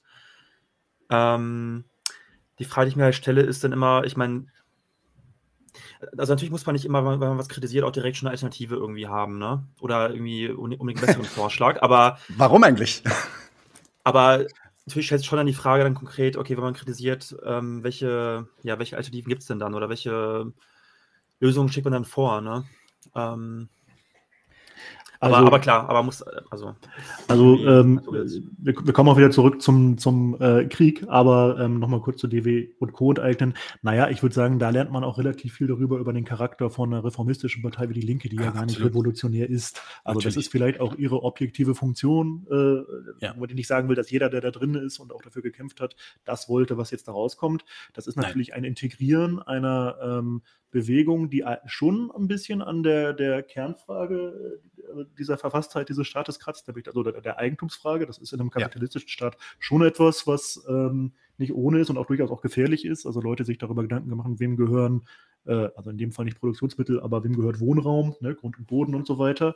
Mhm. Insofern ist das schon eine Sache, wo der Staat irgendwie reagieren muss. Und wie reagiert er jetzt? Äh, teils auch mit Repression, das gab es ja auch, ne? also auch von der Immobilienlobby selber so, aber ich weiß jetzt nicht, wie, wie äh, die Polizei jetzt mit Demos umgegangen ist in Berlin, keine Ahnung irgendwie, ob das das Thema war, aber in dem Fall reagiert er integrativ, indem irgendwie alles ähm, ja, integriert also, also, werden soll, äh, abmoderiert werden soll und so weiter. Klar, das kann man darüber lernen irgendwie. Und, äh, also, also die, die Vergesellschaftung wird nicht integriert, definitiv nicht. Also da, nee, nee, da muss man sich nee, klar machen. Nee, nee, da werden jetzt irgendwelche Gegenvorschläge oder so genau. gemacht. Ich, äh, so also es wird einfach, klar. es wird einfach auf, auf, auf kleine Flamme gelegt und wird zur Seite ja. geschoben und es wird jeder, jeder dreckige Trick gezogen, dass mhm. das Ding einfach verschoben wird, bis da halt irgendwann die Luft raus ist. Ja. Ähm, wie auf, aus so vielen mhm. Bewegungen natürlich auch irgendwie die Luft raus ist. Äh, ich weiß, ja, also ich meine, die sind ja, wie gesagt, unsere Leute sind da auch immer noch am Kämpfen dran, der, der Fabian, insofern meine Finger sind gedrückt. Aber für mich ist die ganze Situation ähm, eigentlich schon nach der Bundestagswahl relativ klar gewesen. Ja, ja und äh, ich, ich, ich, konnte mir das auch nicht wirklich vorstellen, dass, dass äh, also die Bewegung so stark ist, dass sie das wirklich durchdrückt. So äh, völlig ausgeschlossen zu jeder historischen Zeit halte ich, das, halte ich das aber auch nicht. Und die Frage ist ja, auf, auf andere Fragen übertragen, irgendwie, sowas wie äh, Forderungen nach äh, sozialstaatlichen Maßnahmen zum Beispiel irgendwie. Es ist natürlich so, dass wenn du forderst, dass irgendwie statt für jetzt Waffenlieferungen Geld für Pflege oder äh, Bildung ausgegeben wird, ähm, stellst du trotzdem eine Forderung an diesen bürgerlichen Staat. Der, wenn er das macht, äh, ja nicht macht, um revolutionäre Kräfte irgendwie recht zu geben, sondern irgendwie merkt, okay, das ist irgendwie notwendig. So. Und Diese, ist, die, ist die Forderung dann falsch, weil, weil äh, man erstmal begreifen nein. müsste, ähm, warum, macht, warum macht der Staat einen Sozialstaat, warum richtet sich der bürgerliche Staat einen Sozialstaat ein? Da würde ich sagen, ja. naja, Doppelcharakter. Einmal ist das ein Ergebnis äh, von, von auch Kämpfen, ähm, und gleichzeitig braucht so eine moderne bürgerliche Demokratie, also so ein Wirtschaftsstaat wie Deutschland, auch ein Humankapital, was irgendwie nicht völlig vor die Hunde geht oder jetzt nicht, da darf nicht jeder verrecken. Es braucht sowas wie ein Gesundheitssystem. Wir müssen auch ruhig bleiben. Das ist eine Mischung. Und ich glaube schon, äh, dass Revolutionäre im Gegensatz zu Reformisten da eine äh, kluge Antwort drauf brauchen und äh, ja, Aktionen starten müssen, die nicht integrierbar sind. Das ist, glaube ich, sehr schwer, gerade wenn man so schwach ist. Ähm, und es stimmt natürlich auch, dass man häufig in Bündnissen historisch auch Illusionen anheimgefallen ist und dass wir da sauberer sein müssen. Also da würde ich dir recht geben. Aber ähm, nur bei der Kritik stehen zu bleiben, also klar, wenn du sagst, das ist arbeitsteilig, da braucht es Leute, okay. Ja, wird einigermaßen deutlich, was ich meine. Nein, also ich, es geht ja nochmal, wir gehen ja, wir gehen ja immer darauf zurück, was wir heute sehen und ja. was wir heute in unserer Bewegung ähm, sehen, was fehlt. Und da ist es genau dieses, da ist es genau dieses Bewusstsein, was für mich fehlt. Ähm, die, die, all diese Kämpfe, die du gerade genannt hattest, auch die, der Kampf um den Sozialstaat. Wir denken immer, dass dieser Kampf um den Sozialstaat, dass das was außerhalb des Kapitalismus stehendes ist. Ja, also die Idee ist, es gibt da den Kapitalismus und dann haben damals irgendwie vor 100 Jahren irgendwie außerhalb der kapitalistischen Ordnung, entgegen der Regeln des Kapitalismus und der, der, der bürgerlichen Gesellschaft, ähm, Demos organisiert und auf Basis dieser, äh, dieser Kämpfe die, und diesen Druck, der, der da aufgebaut wurde auf, die, auf, den, auf den Staat, musste der Staat dann einlenken und dann gab es einen Kompromiss. Natürlich haben beide nicht das gekriegt, was sie wollten, aber am Ende gab es diesen Kompromiss und das war der Sozialstaat. Ja, das, das Bild ist für mich falsch. Das Bild sagt nämlich aus, dass, der, dass diese, Art, diese Art von Klassenkampf etwas dem Kapitalismus ähm, externes ist. Aber der Klassenkampf ist dem Kapitalismus intern. Bist du in einer, bist du in einer Gesellschaft, die ökonomisch ordentlich funktioniert, wird der Kapitalismus äh, automatisch gesellschaftlich, und damit meine ich jetzt nicht nur den kapitalistischen und bürgerlichen Staat, sondern die gesamte Gesellschaft, wird automatisch in diese Situation kommen, in der die, äh, in, in der mehr Arbeiterkämpfe stattfinden, in der Arbeiter mehr äh, in eine Position kommen, in der sie mehr Geld verlangen können und der Staat einlenken muss, beziehungsweise die Kapitalisten einlenken müssen über den Staat, der diese Regeln baut. Und das ist noch nichts, das ist noch nichts Revolutionäres. Das ist ja auch Teil der sozialdemokratischen Theorie, um ganz ehrlich zu sein. Ja? Insofern müssen äh, Marxisten traditionell eigentlich, wenn wir uns die 20er, 30er, 40er Jahren angucken, von Marxisten auf der ganzen Welt, die sich mit dem Sozialstaat beschäftigen, haben den Sozialstaat immer als etwas extrem Kritisches gesehen. Einerseits gibt es den Arbeitern die Möglichkeit, weiß ich nicht, mehr Zeit zu haben, ein bisschen mehr Geld zu haben, ein angenehmeres Leben zu führen und damit sich vielleicht auch mehr Zeit zu nehmen, um zum Beispiel äh, aktiv zu werden, das ist ja die Theorie, ja, um zum Beispiel sich irgendwie zu bilden mit Marx, das ist ja die Theorie. Andererseits macht es aber natürlich den Arbeiter in einer Form abhängig und zieht ihn ein in diese bürgerliche Gesellschaft, in diesen Fetisch, ähm, dass er eigentlich, äh, eigentlich auch gar nicht mehr, A, er erstmal sich gar nicht mehr vorstellen möchte, irgendwas anders machen zu müssen, weil es läuft hier ganz gut. Und dass sich dann das irgendwann so einschleift, dass wir in einer Gesellschaft landen, die sich vorstellen kann, dass die Welt zugrunde geht. Wir können uns jetzt, wir, wir, wir können, wir können uns Hollywood-Filme anschauen. Äh, Day After Tomorrow, ich meine, das ist zehn Jahre alt, aber es gibt bestimmt irgendwelche anderen. Hier, Moonfall, dieser Ronald Emmerich-Film. Ja, wir können uns vorstellen, dass der perfekte Mond auf den Planeten fällt und was da passiert. Und wir finden das geil und wir finden das spannend und interessant. Wir können uns vorstellen, dass der Klimawandel kommt und uns alle, uns alle von der, von der Erde wischt. Aber wir können uns nicht vorstellen, dass der Kapitalismus irgendwann zu Ende geht. Das kann sich niemand mehr vorstellen. Hm. Capitalist Realism. Ja. Und das ist genau, das ist genau das, ähm, wo wir, wo wir, also konkret wir, also wir drei jetzt, ja, ja auch ansetzen wollen. Ich glaube, also zumindest ist das bei 99 zu 1 der Grund, warum wir, warum wir das machen. Weil wir wollen wieder, wir wollen das wieder auf den Plan bringen und sagen, nee, guck mal, und Deutsche Wohnen mit eigenen hatte einen Aspekt davon für mich. Ja, da werden jetzt tausend Leute mich auch kritisieren, fair enough, also ihr könnt mich auch kritisieren. Aber für mich hatte es diesen Aspekt von, ähm, wenn die gesagt hätten, wir wollen diese Wohnung verstaatlichen, dann wäre ich nicht für Deutsche Wohnen und eigene gewesen, sage ich mal so. Mhm. Ja? Ähm, aber, aber der Grund, dass sie gesagt haben, nein, wir stellen die Eigentumsfrage, wir wollen wirklich, wir wollen wirklich eine, eine neue Art von Organisation dieser Wohnung aufbauen, das hat erstmal, und dann, und was dann noch krass war, das haben dann 59,5 Prozent oder 4 Prozent oder so, haben dann sogar für diesen Volksentscheid gestimmt in Berlin. Ja, und darauf wird geschissen, ne? Komplett. Natürlich wird darauf geschissen, aber das zeigt dir doch im Endeffekt, dass da ein Potenzial ist, dass wenn man mit ja. diesen Leuten, mit diesen, wenn man an diese Leute rankommen würde und mit diesen Leuten reden würde, äh, dass da ein Potenzial ist, die gleiche Wut in deren Bauch zu erzeugen, wie du sie hast, Paddy, oder wie, wie ich oder wie Flo. Mhm. Aber der Hinweis, ja, ja ich, ich frage mich gerade, wenn ich vielleicht zurück sollten zur. Ähm, ja, man ja, kann sorry, das ja krass abgeschwemmt, abgeschliffen, aber ich glaube, es ist alles relevant. Ich glaube, es ist ja, alles nein, relevant. auf jeden Fall. Ich, man, man ich wollte sagen, ich wollte nicht sagen, dass es relevant ist. Genau. Ähm, aber also du hast auch darauf, darauf hingewiesen gerade, dass, ähm, dass es die Gefahr gibt, dass zum Beispiel sozialstaatliche Forderungen ähm, oder, oder, oder ähm, auch, auch reformistische Forderungen, dass die systemkonform integriert werden im System. Und ich, natürlich gebe ich auch da, auch da, recht, dass die Gefahr besteht und dass alleine die Forderung nach einem Sozialstaat zum Beispiel ähm, oder reformistischen Positionen innerhalb des, des, Kapitalismus diese Gefahr in sich birgt. Ähm, aber ist dann die Konsequenz daraus jetzt sozusagen, dass wir, also ich habe nicht ganz verstanden, was daraus die, Konsequ die Konsequenz ist, also dass wir sagen, dass ähm, diese, diese Forderungen dann gar nicht mehr erheben sollten oder dass wir uns, äh, wenn wir sie erheben, ähm, der Gefahren bewusst sein sollten.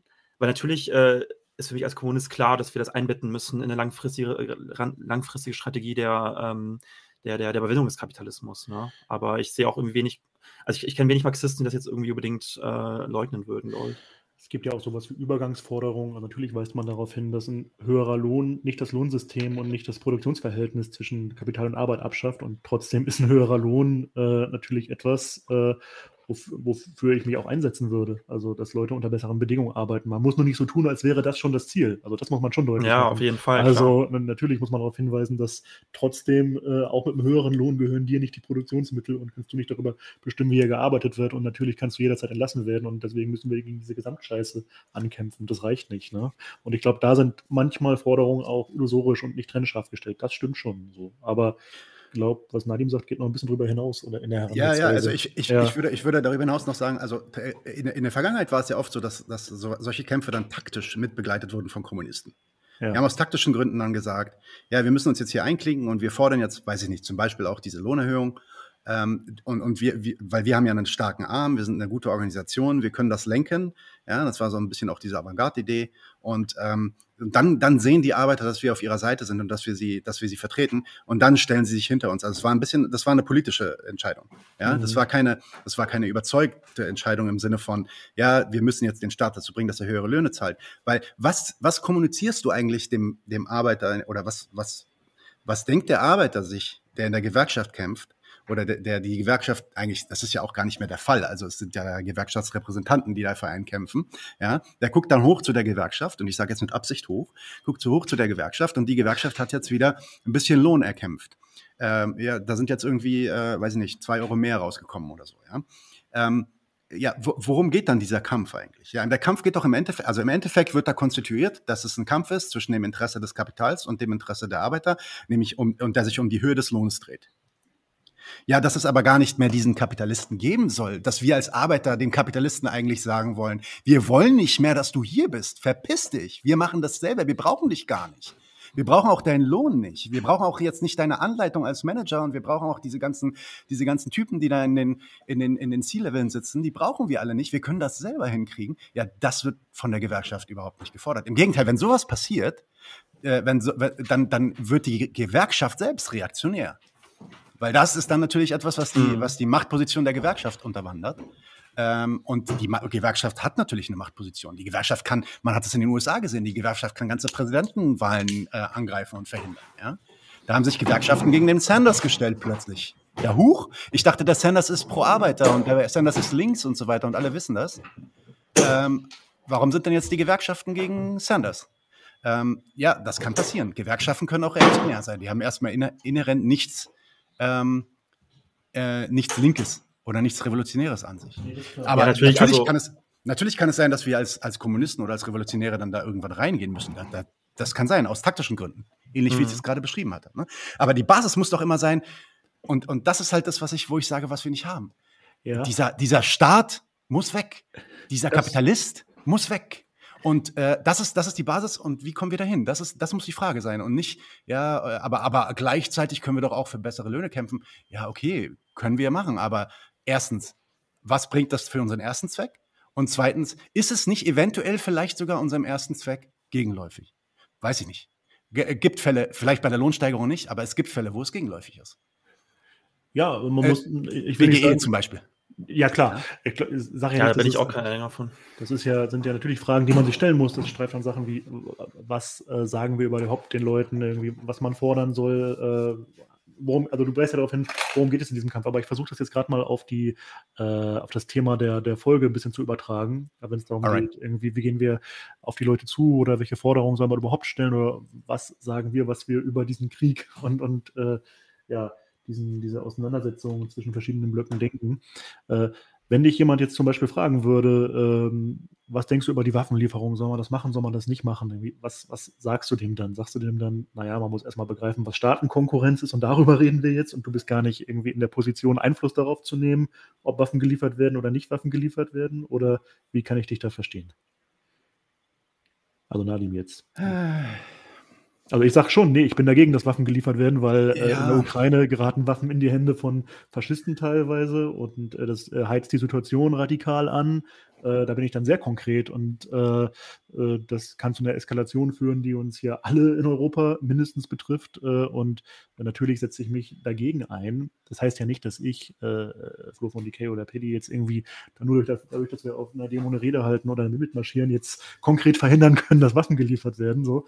Ähm, aber eine Aktion von Arbeitern, äh, die äh, Sand ins Getriebe streuen, finde ich nicht nur sympathisch, also das sind wahrscheinlich alle sympathisch, äh, sondern sinnvoll irgendwie. Und ja, wenn mich dann gefragt werde, findest du das gut oder richtig, würde ich sagen, natürlich finde ich das gut oder richtig. Und ich bin nicht der Meinung, dass ähm, der deutsche Staat, auch wenn ich nicht die Position des deutschen Staates vertrete und das nicht entscheide, äh, Waffen an die Ukraine liefert.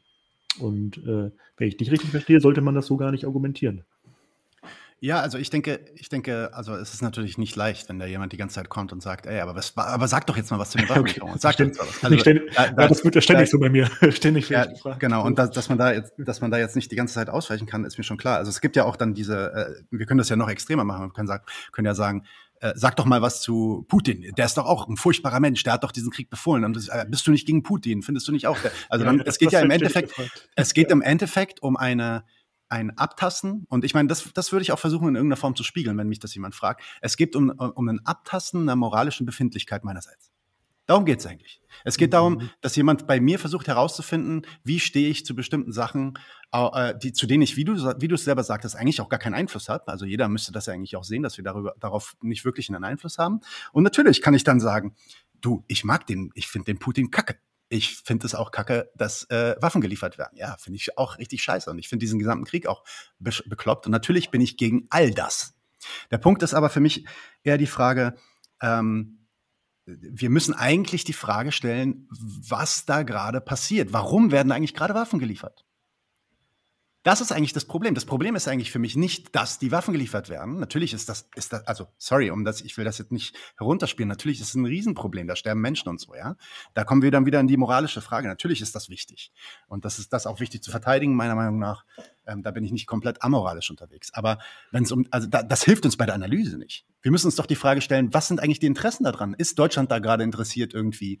Ähm, äh, die äh, Ukraine zu verteidigen gegen ja, Russland. Ja, ja. Geht es darum, ja? Mhm. Nein, weil am Ende, am Ende, wenn, wenn du dich dann irgendwie darauf festnageln lässt, machst, machst du dich auch groß, ähm, machst du dich auch ähm, äh, sehr angreifbar für, für so Whataboutisms.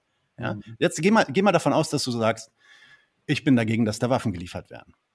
Ja, dann sagt jemand, okay, und das ist ja ist euch bestimmt auch schon passiert, ne? Also mir ist das schon passiert. Ja, und äh, was wäre dann im Zweiten Weltkrieg gewesen? Da wart ihr auch ja, dagegen, klar. dass die, ja? Oder was ist mit Kurdistan? Aber da kann man ähm, ja schon erklären, naja, da geht es um was anderes. Ich habe mit Patty tatsächlich auch mal drüber diskutiert, ja, wir haben, wie sogar genau, gestritten, glaube ich, wie man Ja, genau, dieses Thema war bei uns echt auch heiß äh, diskutiert. Ja. So, äh, und ich glaube, Patty war da sogar ein bisschen näher. So, und dann fangen wir jetzt an, dann fangen wir jetzt an, über so hypothetische Sachen zu reden. Und dann müssen, jetzt müssen wir uns theoretisch vorstellen, eine Welt, in der es möglich ist, in der es überhaupt eine Möglichkeit wäre, eine realistische Möglichkeit, dass der deutsche Staat Waffen an Kurdistan schickt, damit sich Kurdistan gegen die Türkei verteidigt. Also ja. erstmal, erstmal, wie viele Fehler, wie viele Fehler in dieser Prämisse schon drinstecken, ja. nämlich die Idee, dass der Staat überhaupt irgendwas macht, damit sich irgendwer anders gegen irgendwen verteidigt. Ja. Und nicht, nicht seine Interessen verteidigt. Das ist der erste Fehler. Und der zweite Fehler ist, ja, okay, das, das, also ich meine, die ganz, eine Welt, die so aussehen würde, wo, wo jetzt irgendwie Deutschland äh, Waffen in die, nach Kurdistan schicken würde, um, um gegen die Türkei zu kämpfen, die ist so grundlegend anders aufgebaut als unsere Welt. Was macht es da für einen Sinn, überhaupt darüber zu diskutieren, weißt du? Mhm. Und für mich sind das dann halt, äh, also ja, das sind alles, das hört sich dann alles irgendwie ausweichend an, aber das sind für mich alles Fragen, die eigentlich nicht zum Kern der Sache kommen. Und da würde ich halt immer versuchen zu sagen, Leute, zum Kern der Sache. Okay, du willst nicht, dass die Waffen darüber gesendet werden, ich will das auch nicht. Mhm. Aber die Frage okay. ist eigentlich, die Frage ist eigentlich für uns zu verstehen, warum werden die da eigentlich gerade rüber gesendet? Was passiert da eigentlich? Mhm. Und ich, ich, ja. ja. Nee, ich würde sagen, ich bin da völlig bei dir. Also, wie gesagt, ich hatte mit Flo Diskussion jetzt auch ähm, äh, zu Beginn ähm, des Ukraine-Kriegs. Und ich bin auch völlig bei dir, dass, dass wir nicht mit so einem moralisierenden Pazifismus argumentieren können. Ne? Also, also nur zu sagen, ja, Krieg ist Krieg ist irgendwie schlecht und ähm, wobei Krieg schlecht ist, ne? Natürlich aber ist Krieg schlecht, ja, aber ähm, wir sind keine Pazifisten, die jetzt der Meinung sind, dass Waffengewalt zum Beispiel in der Situation moralisch falsch ist, ne? Also natürlich wollen wir Krieg überwinden oder auch eine Welt schaffen, in der es keine Gewalt gibt, aber das heißt ja nicht, dass wir nicht äh, Situationen sehen, wie zum Beispiel in Kurdistan oder auch in revolutionären Situationen, ähm, ja, dass auch bei Waffengewalt notwendig ist in gewissen Situationen. Ähm, oder halt bei der Bekämpfung ähm, Nazi-Deutschlands und ja, auf jeden Fall, ich glaube, dass es sehr wichtig ist, darauf hinzuweisen oder das, das, das halt klar zu machen, dass es halt eben, ähm, dass da knallt Interessen auf, auf, aufeinander prallen in diesem Konflikt und dass wir uns da nicht, ähm, ja, dass wir nicht Partei ergreifen für, für einen Machtblock und für einen NATO-Machtblock, der halt eben nicht für Demokratie einsteht, nicht für irgendwelche abstrakten Ideale, sondern halt auch, wo es auch um Geopolitik geht, wo es um ähm, ja, militärische Interessen geht, äh, ja, wirtschaftliche Interessen geht. Ja, auf jeden Fall. Und das gleiche, das gleiche, das gleiche wäre übrigens auch der Fall. Und deswegen würde ich, äh, würde ich zurück zu dieser hypothetischen Idee. Wir schicken Waffen nach Kurdistan. Das gleiche wäre auch der Fall, wenn der deutsche Staat Waffen nach Kurdistan schicken würde. Da wären auch Interessen des deutschen Staates gewährt und nicht Interessen Kurdistans. Das heißt, jetzt die Frage zu stellen, ja, bist du dann auch gegen Waffen? Ich bin, also, äh, Palästina, ja, ich bin ja Palästinenser. Okay. Äh, bin ich jetzt dafür, dass Waffen geliefert werden in die Westbank, damit die Westbank sich gegen die Besatzungskräfte äh, äh, dort verteidigen können?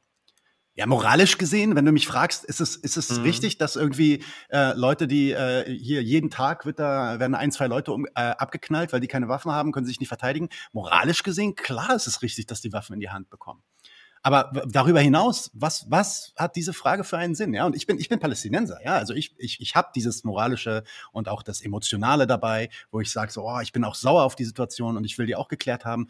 Aber wenn wir in eine Situation kommen würden, dass ein, ein westlicher Staat oder überhaupt irgendein Staat Waffen nach Palästina schickt, um gegen Israel zu kämpfen, die Idee, die dahinter hinter dieser Frage steht, ist, dass dieser Staat Interess äh, äh, nicht seine eigenen Interessen dort verfolgt, sondern die Palästinenser verteidigen will. Und das ist einfach ein völlig falsches Konzept von Staat und Nation und Imperialismus und Kapitalismus an sich. So funktioniert das nicht. Es gibt keine Staaten, die dahergehen, um anderen Staaten zu helfen. Auch die USA haben nicht die äh, Deutschen bekämpft im Zweiten Weltkrieg, ja. einfach nur, weil sie den Menschen in, in ja, Europa natürlich. helfen wollten. Das, das, sowas, sowas gibt es nicht. Das stimmt. Also ähm, tatsächlich, äh, das ist ja ein fiktives Szenario, wenn mich jetzt jemand fragen würde, irgendwie, äh, ja, was machst du denn, wärst du denn auch dagegen, dass die BRD, die Bundesrepublik Deutschland, also äh, irgendwie imperialistische Zentrum in Europa, äh, jetzt Waffen an eine sozialistische Revolution liefert, irgendwie. Wärst du ja. dagegen? Dann würde ich sagen, naja, dann, dann ist es aber auch nicht mehr die BRD. Also warum sollte er ja. das machen? Da muss ich wirklich ja. so viele äh, verrückte Verrücktheiten irgendwie äh, in meinem Kopf verdrehen, um auf diese Idee zu kommen. Ähm, ich würde würd sogar noch weitergehen. Ich würde ja. sogar noch weitergehen. Ich, ich würde sagen, wenn, wenn die BRD Waffen schicken würde nach Palästina, äh, um dort gegen Israel zu kämpfen, dann wäre ich auch dagegen. weil ich weiß, dass dieser Staat nichts im Schilde führt, was irgendwie im Interesse der Palästinenser oder der Israelis oder sonst irgendwas jemand, jemand anderem ist. Der mhm. Staat ist mein Feind. Dieses System ist mein Feind. Und nicht, äh, äh, und ja, dann wird natürlich äh, schreit da jemand in mir drin und sagt, nein, aber die brauchen noch mehr als Stein, um sich zu verteidigen und so weiter. Ja, aber wenn wir auf, die, auf, das, auf das Level der Analyse uns heben, dann müssen wir eigentlich einsehen, damit ist gar nichts geholfen und damit ist auch nichts verändert. Der Staat wird nicht in einer sozialistischen Revolution, er könnte ja sogar einer sozialistischen Revolution helfen, irgendwie, zur Hilfe kommen, aber halt auch dort nicht aus Interesse dieser sozialistischen Revolution, sondern aus seinem eigenen Interesse heraus seinem eigenen nationalen mhm. Interesse heraus. Aber bei der Ukraine zum Beispiel, also natürlich finde ich auch sinnvoll, mache ich auch, also wenn, wenn Leute dann moralisch argumentieren und ich finde es auch nicht unbedingt falsch, dass Leute moralisch argumentieren. Also häufig ist es ja auch ein humanistischer Reflex. Also Leute sehen teilweise, okay, äh, ein großes Land greift ein kleineres an. Also Leute, die das nicht analysieren oder durchblicken irgendwie und da ja. sterben Menschen und stellen sich das irgendwie so, so vor ähm, und jetzt müssen diese Menschen sich verteidigen und wir, also wir sind der Staat dann in dem Bewusstsein dieser Menschen, liefern jetzt der Ukraine Waffen, damit sie den bösen Putin vertreiben irgendwie so. Also so stellen sie das vor und natürlich erkläre ich dann auch, naja, es gibt halt Interessen und dann kann man auch gut darauf hinweisen, dass äh, warum ist die BRD denn äh, an anderer Stelle nicht menschenfreundlich, ne? also warum äh, unterstützt sie andere Kriege und dann kann man doch sehr konkret aufzeigen, dass es an Interesse geht und um Macht Machtblöcke und um äh, ja, Allianzen, die man einzuhalten hat und so weiter. Also das geht ganz gut.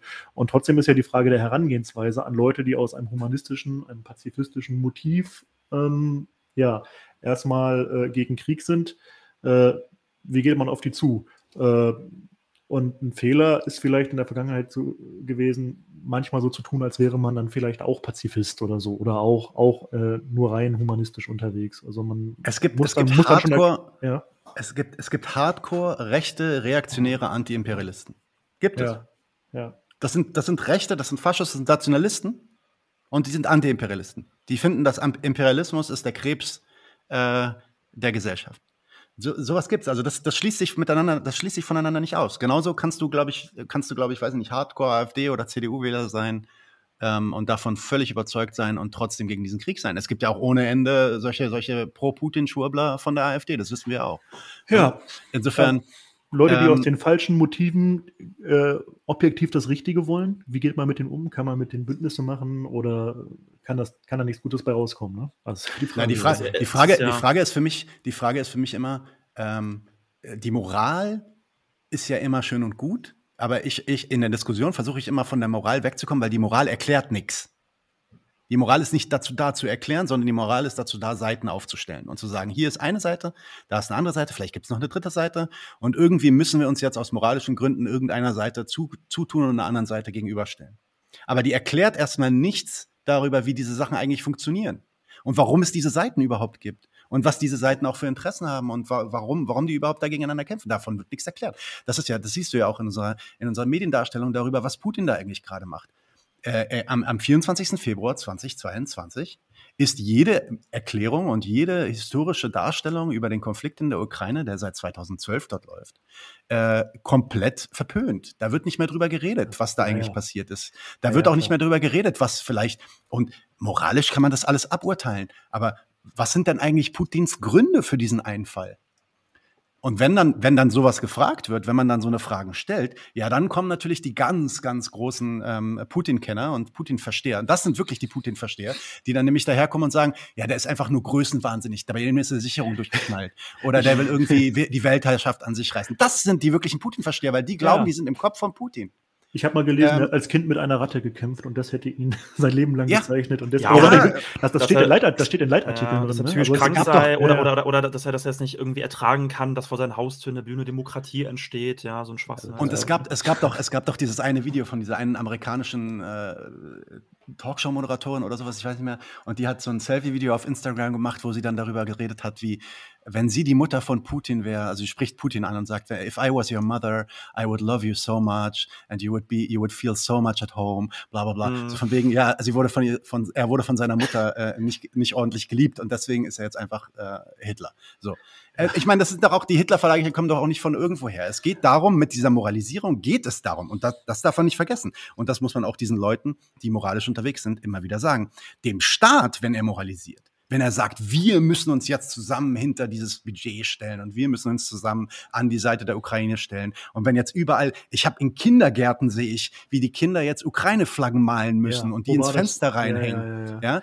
Äh, wenn, wenn der Staat also sowas, ja. wenn der Staat jetzt sowas macht, dann macht er das nicht, weil er äh, irgendwas erklären will. Ja.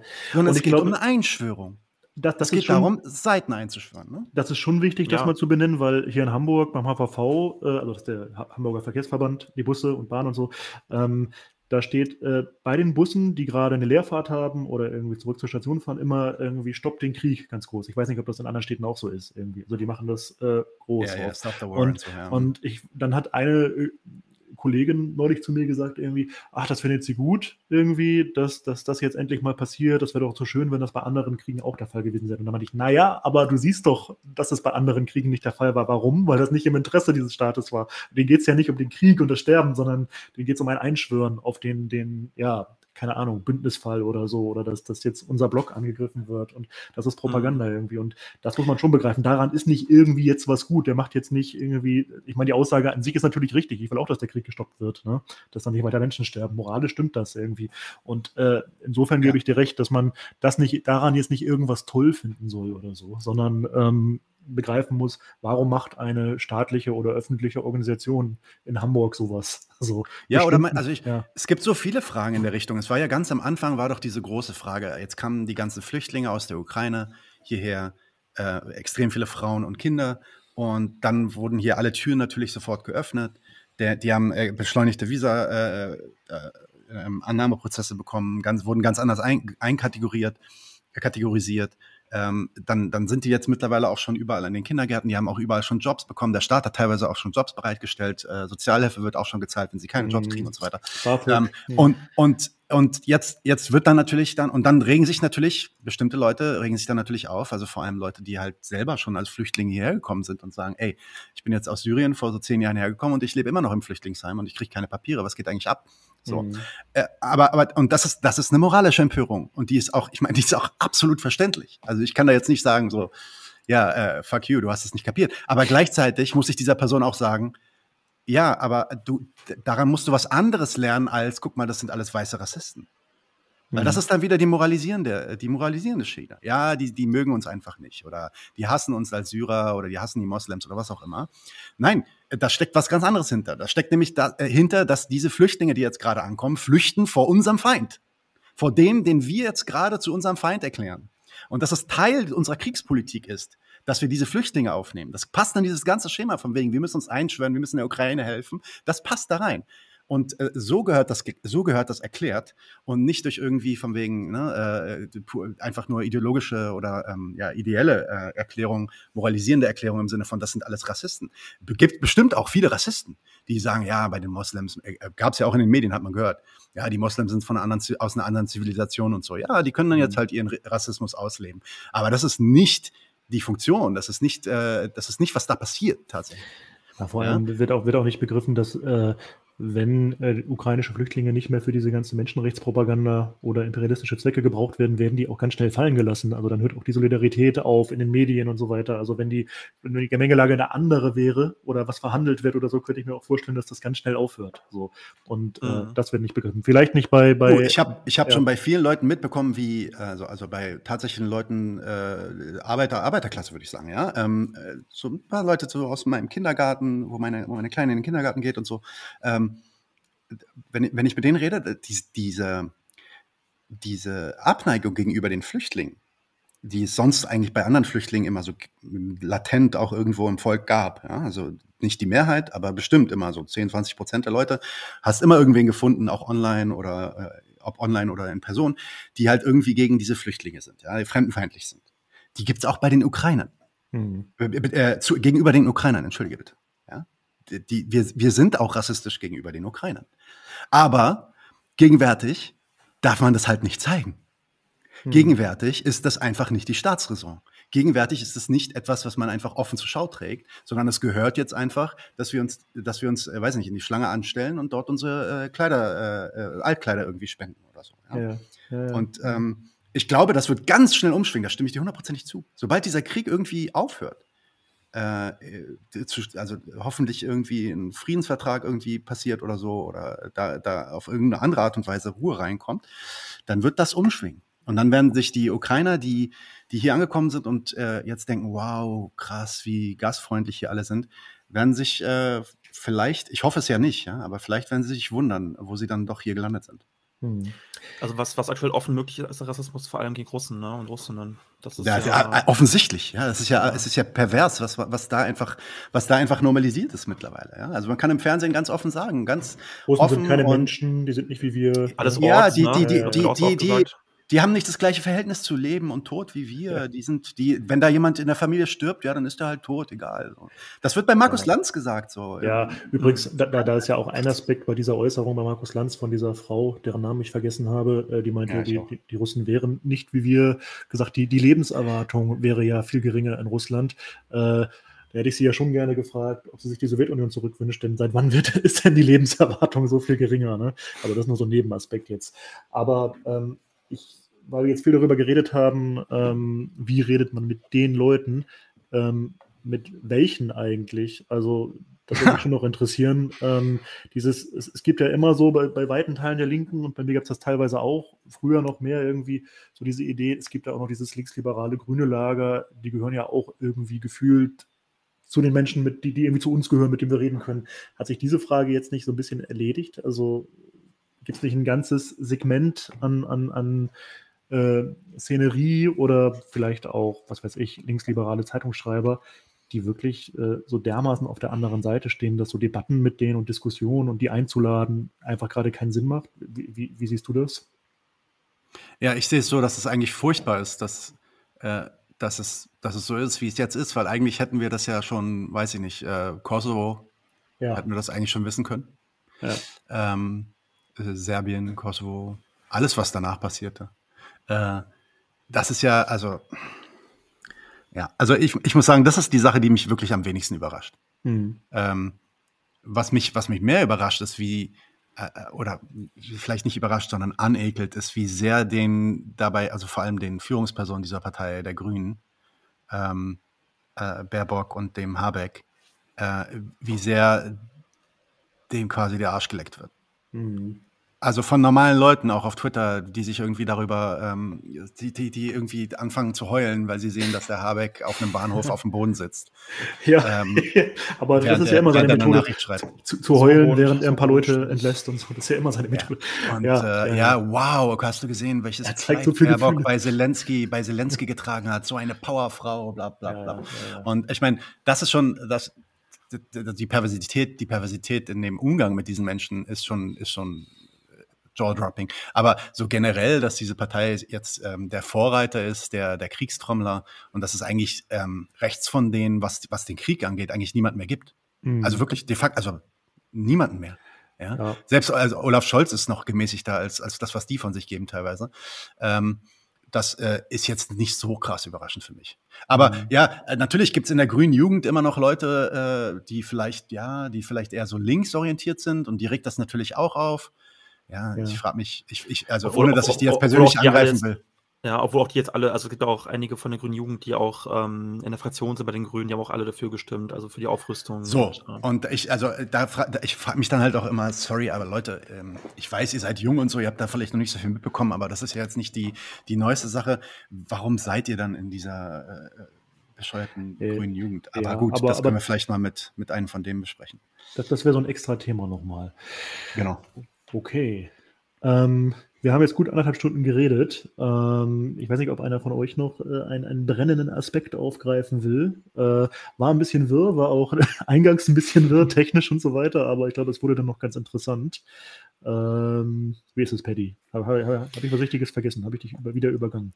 Nee, alles gut. Ähm, ich wollte noch eigentlich einen Aspekt aufgreifen mit der, mit der Vereinnahmung von rechts, äh, also die Friedensfrage, ah, die Vereinnahmung ja. von rechts, aber äh, haben wir eigentlich auch schon ein bisschen gestriffen. Ich glaube, das müssen wir heute nicht vertiefen.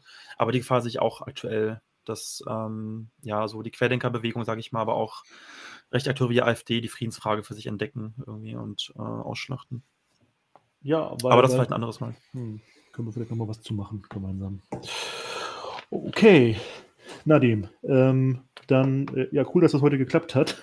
dann wirklich noch geklappt hat.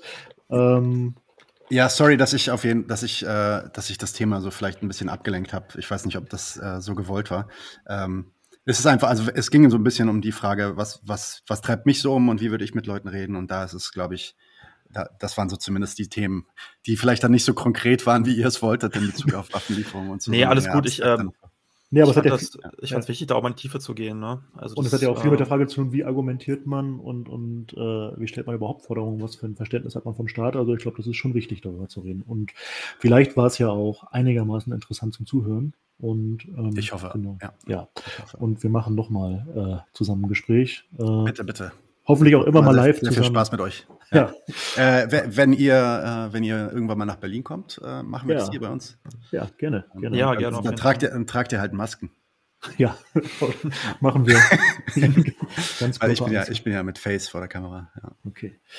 Okay, äh, und den Zuhörern äh, wünschen wir noch einen schönen Abend. Bis nächstes Mal. Ciao. Macht's gut. Ciao Ciao. allerseits. Bis bald.